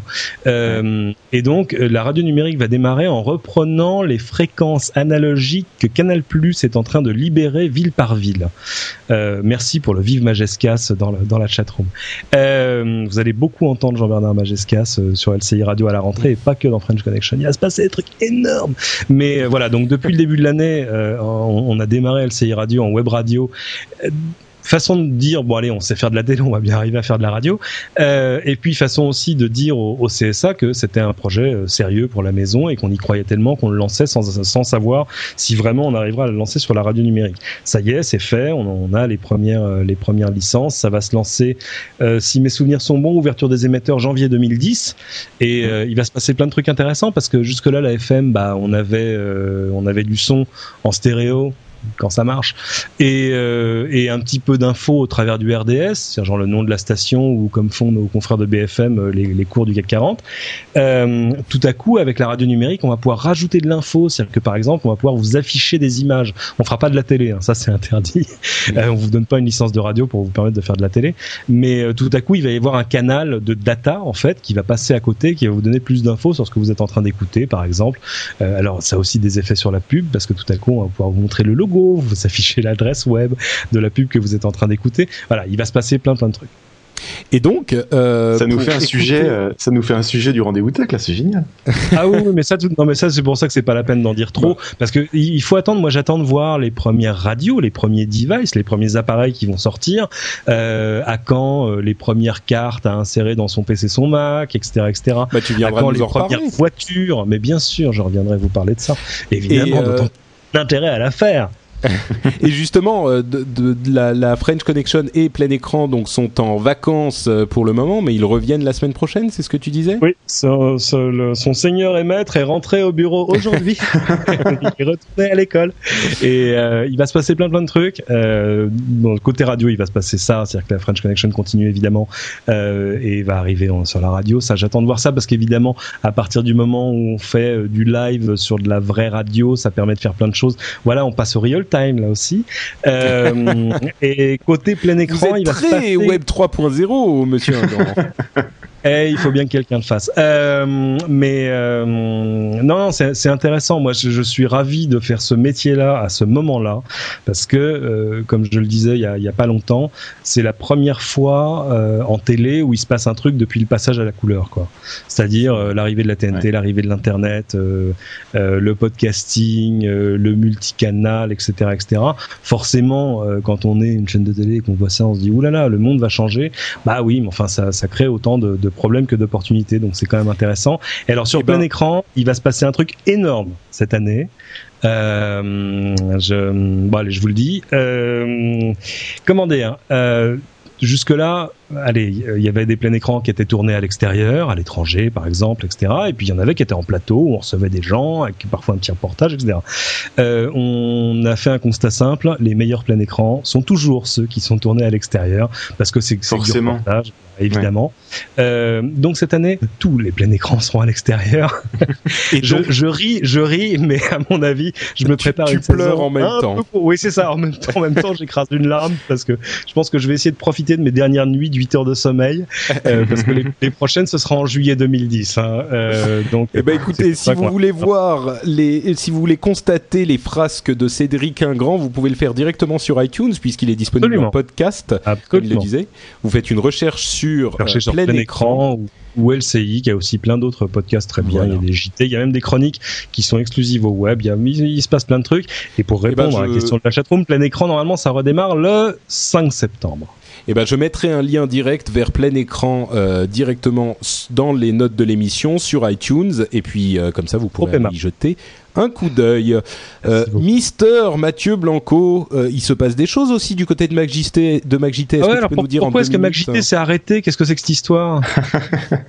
En fait, il y a eu une, une fusion. Voilà, j'ai euh, vu que j'entreprends euh, plusieurs projets actuellement euh, et que il y a un site que j'adore qui s'appelle We Love Mac. Euh, Ça fait très longtemps et quand il est quand il a été lancé, j'étais pas podcaster à l'époque et, et je rêvais déjà à l'époque d'écrire des billets et de de de- d'être sur ce site. Et donc, comme on, on s'entend très bien avec la personne et qu'on a la même vision, euh, on, on s'est associé. Donc MacJT s'arrête et We Love MacJT démarre la semaine prochaine. Donc vous allez retrouver votre podcast de l'actualité tech comme comme il était, mais en mieux, avec des nouveaux jingles, un nouvel habillage, etc.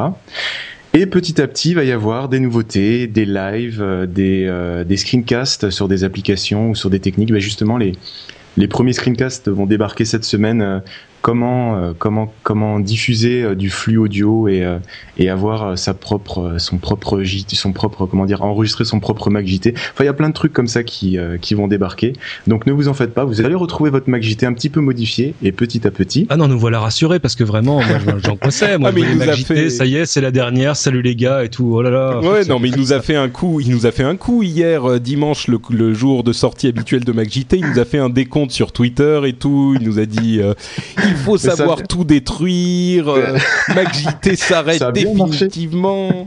Moi, en tant, en, Ça- tant que, en tant que membre actif du complot mondial contre Apple, je me frottais les mains en disant Ah, non. mais en En fait, caressant le chat blanc. Donc bon, Et on a toujours accès euh, par le même flux RSS. C'est le même euh, flux, il a juste changé de nom, donc il y a aucun souci. Et euh, la semaine prochaine, on... non, par- pardon, cette semaine, non, cette semaine ou la semaine prochaine, euh, vous allez certainement, je vais certainement donc mettre en ligne le premier pilote de Financimo.net. Donc euh, Financimo. voilà, finan- pour ceux qui veulent voir, le site est déjà en ligne, il y a déjà un pilote. On peut déjà s'abonner au flux iTunes. Alors finance et Financimo. voilà point .net. Euh, un podcast de l'actualité hein. financière. Et... Bah, je mettrai le lien dans les notes de l'émission, mais tu Ouais. peux le dire. Donc euh, alors attends, F I N A N, euh, je sais Ah, plus. le podcast de l'actualité financière et immobilière. C'est ça, c'est Et non, très, très y est, on, intelligent. ça y est, on est dans une convention de notaire tout à coup. Mais qu'est-ce qui se passe Donc Financimo, donc comme finance, F-I-N-A-N-C-I. 2MO. Donc ce sera là un podcast euh, totalement indépendant dédié à l'actualité financière et immobilière où j'aurai avec moi Financimo.fr .net pardon.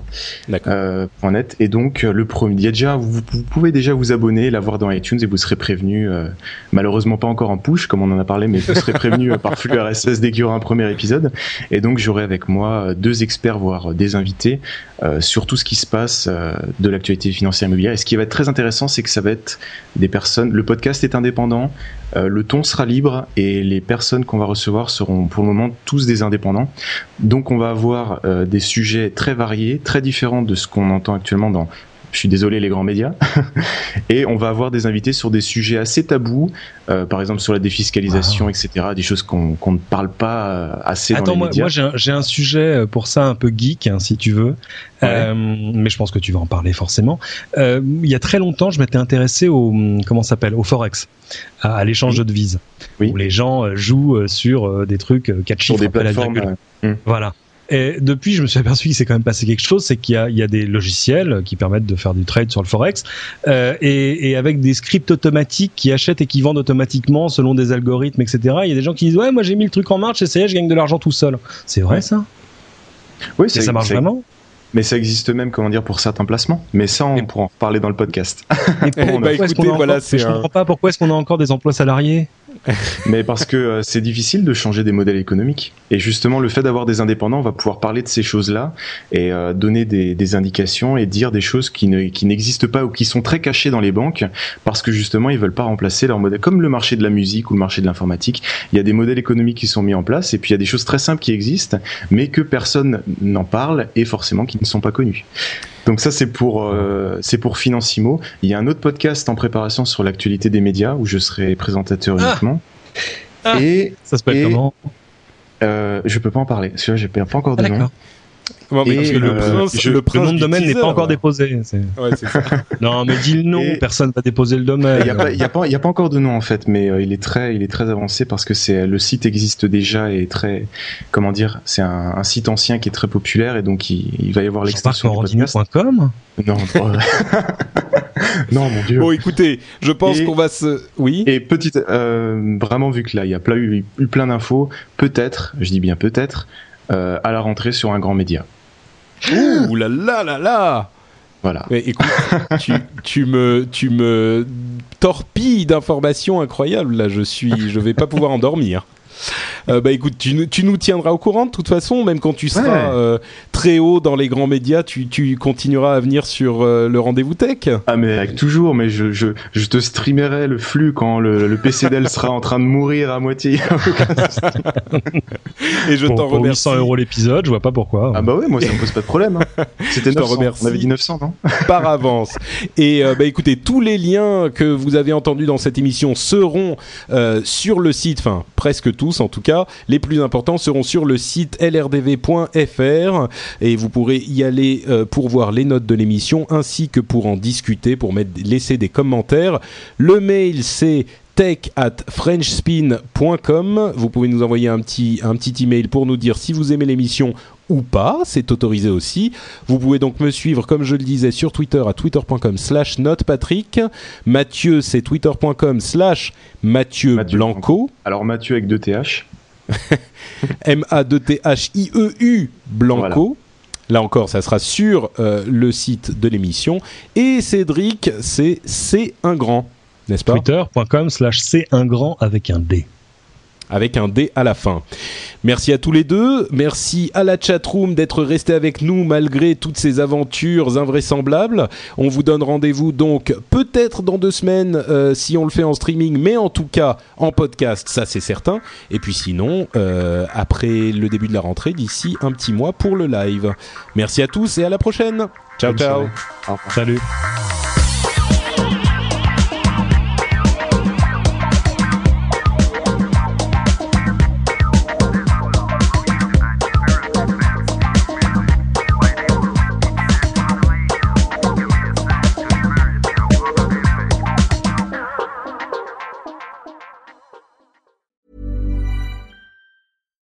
Deserves the best, and there's no better place to shop for Mother's Day than Whole Foods Market. They're your destination for unbeatable savings, from premium gifts to show-stopping flowers and irresistible desserts. Start by saving 33% with Prime on all body care and candles. Then get a 15-stem bunch of tulips for just $9.99 each with Prime. Round out Mom's menu with festive rosé, irresistible berry chantilly cake, and more special treats. Come celebrate Mother's Day at Whole Foods Market. Planning for your next trip? Elevate your travel style with Quince. Quince has all the jet setting essentials you'll want for your next getaway, like European linen, premium luggage options, buttery soft Italian leather bags, and so much more. And it's all priced at 50 to 80% less than similar brands. Plus, Quince only works with factories that use safe and ethical manufacturing practices. Pack your bags with high-quality essentials you'll be wearing for vacations to come with Quince. Go to quince.com slash trip for free shipping and 365-day returns.